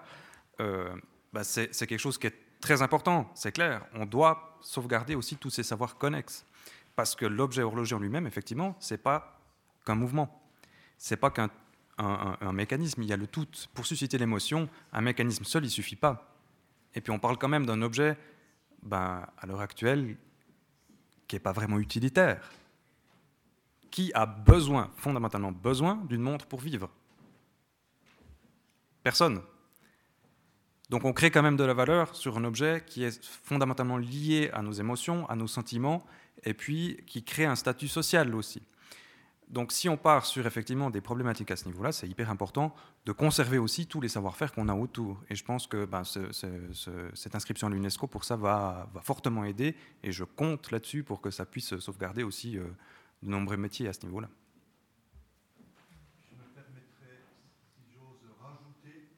Recevez. Euh, rajouter une chose, c'est que là, on parle de restauration, bien entendu.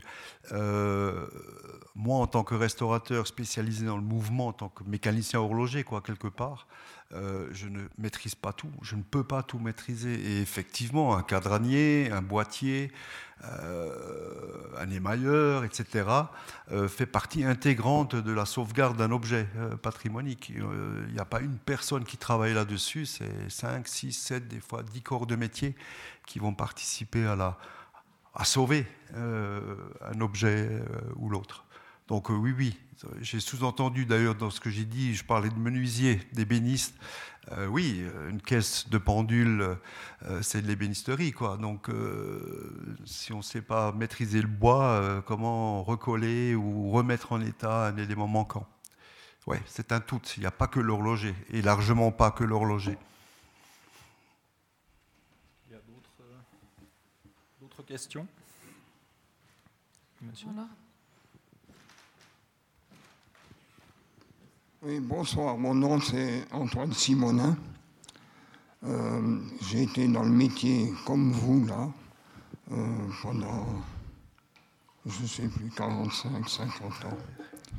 Et certains de mes élèves, c'est Kari Voutilainen, euh, et puis bien d'autres. Et d'abord, j'aimerais vous remercier tous pour votre franchise, pour votre courage, de dire ce qui ne va pas dans notre industrie. Et j'aimerais d'abord féliciter M. Munz pour avoir eu le courage d'écrire son paillon de son livre sur l'avenir de, de l'horloger rabilleur. Déjà là, j'aimerais faire une parenthèse, moi-même j'ai un diplôme d'horloger rabilleur qui n'est plus reconnu.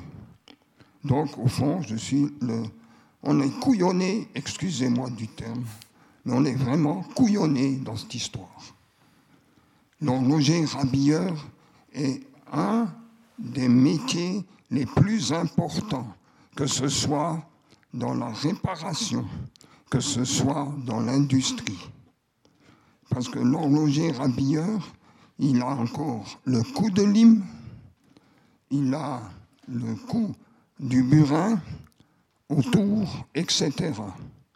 Et c'est ça que j'enseignais aussi. Et le résultat, c'est que, ma foi, j'ai ouvert aussi une école, à une des écoles à Shanghai, qui s'appelle d'ailleurs Nicolas Hayek, ça veut tout dire, c'est-à-dire euh, on a créé cette école dans le groupe euh, VOSTEP, qui était donc l'institution que je dirigeais pendant 28 ans. On a créé 15, et moi j'ai créé les 15 écoles, et je trouve que là, M. Moons, là c'est un petit reproche que je vous fais, vous avez parlé de cette école de Hong Kong. C'était la, la plus la, moins bonne école de utiliser comme exemple. Évidemment, nous sommes à, Hong Kong, comme dans beaucoup de ces centres, les horlogers, c'est des petites mains. Ils ne veulent que ça. Maintenant, si vous me donnez encore deux, trois minutes, j'aimerais vous expliquer comment, au fond, est fait aujourd'hui la structure de la formation horlogère. C'est comme ça que je la vois en ce moment. Vous avez deux lignes, deux canaux. Il y a le canal royal, c'est l'horloger réparateur ou rhabilleur. Il peut aller dans l'industrie, il peut devenir un chef d'atelier, il peut devenir un détaillant, il peut devenir un horloger rhabilleur dans un magasin détaillant. Et il y a d'autres postes. Moi, j'ai connu au moins cinq postes dans ma vie professionnelle où j'ai fait la vente de montres, où j'ai fait la réparation, où les clients me jetaient presque à la figure la montre qui ne marchait pas, et nous sommes au front, ça c'était à l'étranger, et qui sont, j'étais au front pour accepter, pour reconnaître les imbécilités qui étaient faites dans l'industrie horlogère suisse. Et sachez quand même une chose, qu'aujourd'hui, tout le monde, le, tout pays peut faire des montres. C'est des montres à quartz, pas difficile. Il faut avoir l'électronique et puis c'est bon. Et ben, j'ai visité une fois une usine, et ça c'est déjà il y a 15 ans ou plus. Et ben, c'était à Shenzhen, à Shenzhen, pardon, près de Hong Kong. Il y avait une usine. Ils créaient des mouvements, enfin, ils créaient, ils montaient des mouvements, les emboîtaient, et ça coûtait à l'époque à peu près 3 euh, dollars la pièce. Évidemment, la Suisse ne peut pas concurrencer. Heureusement est venue la Swatch, euh, qui n'a pas toujours été acceptée par les spécialistes, par les horlogers, rabilleurs, techniciens, etc. Mais c'était aussi une façon, et ça marchait, puisqu'ils ont vendu plus que 500 millions de pièces. Ça, c'est donc la voie royale. Donc là, il y a encore une possibilité de travail qui est extraordinaire et qui est euh, euh, visible. Mais il y, a il y a un problème dans cette voie royale. Aujourd'hui, on préconise, et ça, ça vient du politique, et aussi des fabricants. Ils ne veulent plus d'horlogers spécialisés. Combien de fois j'ai encore aujourd'hui des très bons contacts par ma librairie d'horlogerie, j'ai des contacts avec des, horlogers compétents qui ont là, voilà, devant vous, ils sont là, eh bien, ils, se présentent dans une entreprise et vous savez ce qu'on leur répond? Eh bien, monsieur, vous êtes trop formé. Mais c'est une honte. On n'est jamais trop formé. Très bien. Maintenant, on vous remercie pour ce témoignage. On va peut-être euh, vous arrêter là parce qu'il y a peut-être d'autres gens qui ont des, questions encore. Ou est-ce que oui, oui, mais je finis. C'est la deuxième voie. C'est vite fait. Oui, mais il nous reste cinq minutes pour la soirée. Oui, ben, c'est très bien. Alors, la deuxième voie, c'est les, euh, comment, ceux qui font le travail, les petites mains. Aujourd'hui, on les appelle les. Allez, moi hein? les opérateurs. Mais dans dix ans, et ça a déjà commencé maintenant, il y a la mécanisation qui existe depuis bien des années. Et la deuxième, c'est euh, il, il y a déjà commencé, c'est la robotisation.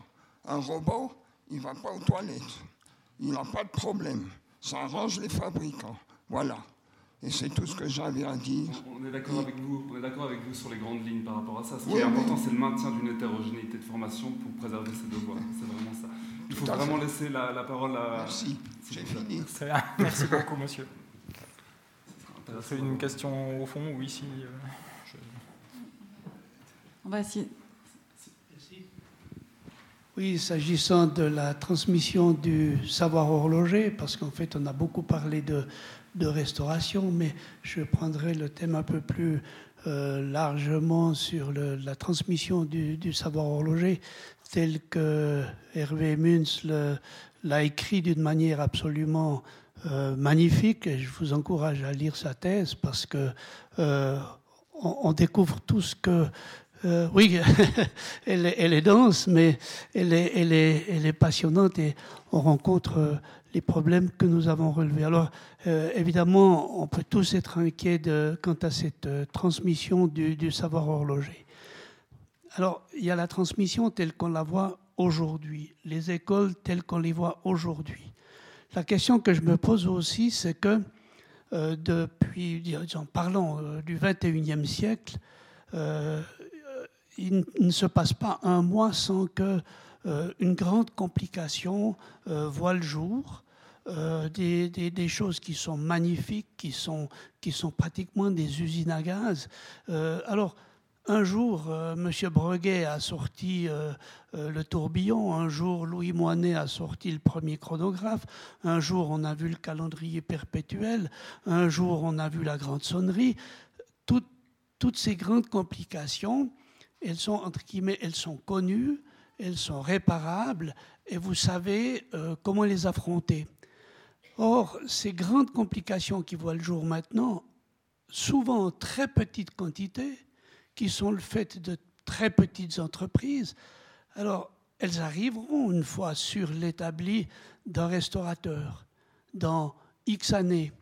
Et là, je me pose la question, comment on pourra affronter ça Il n'y a pas que le problème de, des, nouvelles, des nouveaux matériaux, hein, où on, remplace euh, le silicone, ou le silicone, on ne peut pas euh, réparer euh, des, certaines, certaines matières, ok mais il faudra quand même le petit geste, comme disait M. Landerin, quand on voit des doubles tourbillons, des tourbillons planétaires, des machins, des trucs absolument incroyables. Un jour, il faudra être capable de les réparer et beaucoup plus tard d'en faire euh, une restauration. Euh, est-ce que, est que vous pouvez dire quelque chose à ce sujet? Peut-être brièvement. Je, euh, je, je, je, réponds que déjà dans un premier temps, oui, on parle bien de la formation horlogère dans son ensemble. Hein. La restauration, c'est un peu le sommet du blues, on va dire comme ça. Euh, la problématique, elle est vraiment dans l'horloger complet qui va pouvoir réagir face à un objet complexe. Euh, on est vraiment dans ce stade-là. Euh, qu'est-ce que ça va donner plus tard? Eh ben voilà, en fait la question de ce soir, c'est finalement si on ne forme pas et on ne fait pas une continuité, en cela, l'école a un intérêt très important, c'est que même pendant les périodes de crise, s'il y a une volonté politique, bien entendu, eh bien, la sauvegarde se fait parce qu'on continue à former malgré le manque de besoins euh, de l'industrie, finalement. Hein.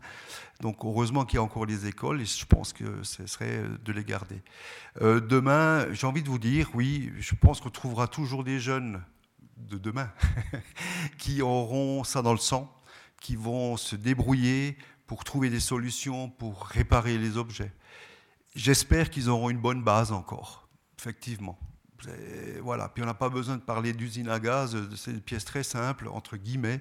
Euh, c'est plutôt celle-là qui m'inquiète, les petites répètes qu'on a là, euh, qu'on peut vous montrer après. Donc euh, il faut une formation solide. Après, je sais que les passionnés qui sont un peu par ici, trouveront toujours des solutions pour se former par eux-mêmes, avec des maîtres, etc., et de tourner, de tourner, de tourner. Ça, ça ne m'inquiète pas. La volonté de certains. Mais c'est, voilà, c'est, ouais, oui, point d'interrogation, effectivement. On a encore une question. Euh.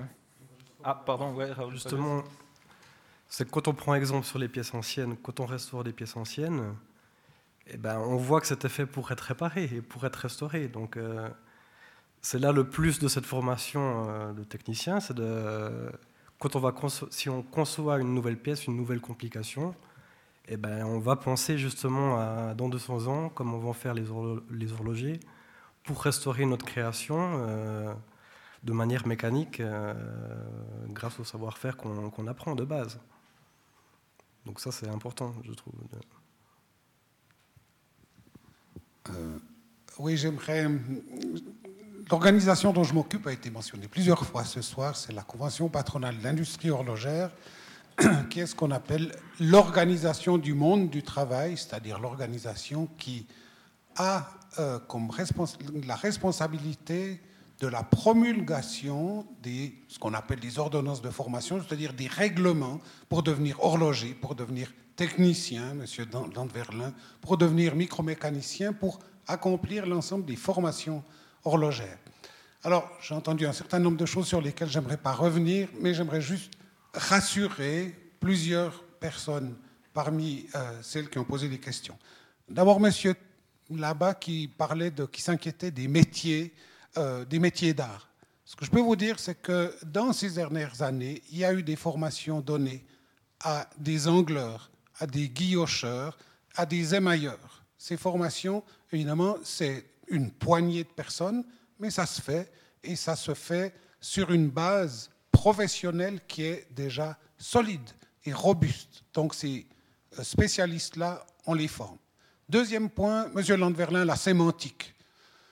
Mais oui, l'horloger rabilleur, on a, on a tout le temps changé de nom. Je peux vous dire que lorsqu'on modifie un règlement de formation, je pense qu'on passe autant de temps sur le contenu de formation, et puis pas entre des plotteurs de nuages, mais entre des gens qui sont des formateurs en entreprise et en école. La question du nom est toujours la plus sensible, et elle reflète souvent des éléments extérieurs, comme la conjoncture, comme la popularité de la branche, ou comme la nécessité d'être vendeur vis-à-vis des jeunes, parce qu'on ne va pas les attirer en leur montrant une montre comme ça, les jeunes. Juste pour l'anecdote, au moment de la crise horlogère, une école d'horlogerie, dont je tairai le nom par charité chrétienne, mais ce n'est pas le siphomologue, avait imaginé changer son nom en lycée oroconteur pour enlever ce mot d'horlogerie qui était au début, dans les années 70 et 80, un signe d'infamie. Ça, c'était la, deuxième chose. Maintenant, les euh, techniciens que vous formez, monsieur de Lanverlin, et que vous formez bien et dont vous savez qu'on les soutient, euh, je voudrais juste dire qu'ils sont, vous l'avez dit, une classe de 12. Savez-vous combien d'horlogers formés sont sortis ces dernières années des écoles d'horlogerie du pays? De l'ordre de 250. Ils s'en forment beaucoup qui continuent après, qui vont aller dans l'industrie horlogère à différents endroits, et euh, pas seulement pour effectuer des tâches euh, qui font regretter à M. Simonin qu'on leur dit on n'a plus besoin de vous, bien vous faites juste ça. C'est pas vrai. On leur donne une formation qui est sans doute moins euh, approfondie ou, moins à passer des heures à la planche, comme vous avez connu. Mais néanmoins, ils ont une, des connaissances désolé, je ne suis pas un spécialiste de pédagogie, mais qu'on dit plus transversale. Et ces gens, on arrive à les placer à beaucoup d'endroits, certainement beaucoup mieux qu'on pouvait le faire dans le, passé. Donc, conclusion, en matière de formation, on peut toujours faire mieux, et vous avez raison de vous plaindre de certaines choses. Mais j'aimerais vous dire que la situation, elle est d'abord pilotée par énormément de gens compétents, et je ne cite pas parmi eux, mais je cite tous ceux que l'on fédère lorsqu'on rénove, lorsqu'on réforme des métiers, ce qu'on doit faire sans arrêt à la demande, oui, de l'industrie, mais aussi de la Confédération. Et je dirais que les choses suivent, les mots changent, puis après ils reviennent, et puis on parle d'un alors horloger rabilleur, je pense qu'il n'y en aura plus jamais. Mais j'aimerais dire à M. Simonin que son diplôme n'est pas dévalorisé. Ça, un diplôme qui a été euh, remis une fois, le titre, il est valable pour toujours. Voilà les quelques points que je voulais dire. J'étais un peu long, mais je souhaitais juste rectifier ou préciser un certain nombre de choses. Comme je dois partir, je me permets juste de vous répondre rapidement. Euh, disons, je pense que l'ensemble des remarques qu'on a formulées, qui allaient un peu dans votre sens, je suis très content que vous ayez pris la parole parce que c'est la moindre des choses. C'est avec vous, finalement, l'organisation du travail qu'on doit négocier ces choses-là pour les gens que ça intéresse. Mais euh, ça, on le sait qu'effectivement, c'est concerté et piloté, que vos décisions ne sont pas prises au hasard. Néanmoins, on sait qu'il y a des rapports de force dans ces commissions, que tout le monde n'est pas forcément représenté de la même façon en fonction des pondérations, et qu'il y a des jeux d'influence en fonction de la teneur et l'importance des groupes. Ça, c'est pas, euh, c'est de notoriété publique. En faisant disparaître un nom, les enjeux de sémantique sont quand même plus grands dans la mesure où on sait très bien que sur le marché de l'emploi ou le marché des places d'apprentissage, un métier devient moins visible et moins reconnaissable. Et sur le marché du travail, à terme, ça a des incidences. Il y a des études qui ont déjà été faites pour d'autres métiers en voyant que la disparition d'une appellation avait quand même, à terme, des conséquences en termes de l'employabilité ou de la transition pour des jeunes, par exemple. Donc c'est pas complètement neutre, euh, même si effectivement on prend très au sérieux le fait que vous, vous, les pensiez, ces, refontes de, labellisation. Ensuite, je crois qu'on est tous d'accord pour dire que ce qu'on souhaite, ou ce que les gens je représente un petit peu le, le point de vue là, souhaite, c'est le maintien d'une hétérogénéité de formation. Vous avez raison de rappeler vos chiffres par rapport aux 200 horlogers. On sait très bien que l'industrie a besoin d'autre chose que des, restaurateurs en, en complications. Peut-être le point, c'était simplement de dire que la force de l'horlogerie suisse, c'est ce maintien de l'hétérogénéité de ses profils et de ses formations, et que c'est ça pour lequel, je crois, une inscription à l'UNESCO doit être euh, un moyen de, de, se battre, en fait. C'est pour ce maintien des hétérogénéités qui font la force de l'horlogerie suisse, de pouvoir faire du euh, de cette tendance industrielle dont parlait M. Simonin et aussi euh, ces formations plus spécifiques qui parfois, ça vous le savez mieux que nous, pour certains patrons passent un peu à la trappe parce que ce pas des gens qui sont forcément familiers du système de formation suisse, c'est des gens qui viennent de l'étranger. Et quand ils ne voient pas l'appellation apparaître en tant que telle, ils se demandent bien ce que ça peut, à quoi ça peut correspondre un profil de formation. Et puis le dernier point, c'est par rapport aux visites d'entreprise à la question de l'incohérence. Quand vous faites des, des visites d'entreprise de marque de luxe, une des premières choses qu'on vous montre, c'est l'atelier de restauration. Et donc c'est aussi ça qui pose problème en termes d'identification professionnelle. C'est qu'à un moment donné, on est quand même en train de survisibiliser ces gens et qu'au niveau des orientations professionnelles, c'est aussi l'image artisanale qu'on vend aux jeunes pour les attirer au métier. Et vous avez raison, monsieur Mathilde, on ne leur montre pas de, pendules comme ça ou de, breloques. Par contre, on leur montre un métier extrêmement artisanal, souvent, où les machines ne sont pas complètement absentes, mais quand même où le coup de lime, il est mis en scène parce que c'est vendeur de vendre de l'artisanat. Et c'est ça qui attire les jeunes et c'est ça qui les déçoit aussi quand ils arrivent sur le marché du travail. Et donc je crois que c'est finalement de pondération. Et vous nous rassurez par votre propos, évidemment. Et euh, le fin mot de l'histoire, je crois que c'est vraiment l'hétérogénéité à maintenir parce que c'est ça qui fait la rareté des formations suisses que vous ne trouvez pas aux États-Unis, pas en France et pas en Chine. Ce sera le, mot de la fin. Merci à tous euh, pour votre participation. Je remercie nos invités. Il n'y a pas besoin de pratiquer l'écriture, enfin, l'inclusivité ce soir. Merci infiniment à vous, Monsieur Steiner. C'était une modération très fine. Merci à M. Sam, Monsieur Samali, Monsieur Communication de la Ville, de sa présence. Merci aussi à la technique. Merci à tout, à vous, cher public. Et la soirée continue autour du bar, vous le savez. Et je fais un peu de pub pour la Biennale qui continue jusqu'au dimanche. Euh, Hervé Mouns nous a quittés, mais dans un article du catalogue d'exposition de de l'exposition Transmission, il parle de la polysémie des savoir-faire horlogers. Il faut multiplier les angles pour les comprendre. Et il y aura trois tables rondes dans ce programme. Donc, poursuivez cette plongée dans ces savoir-faire cette semaine. Bonne fin de soirée. Merci.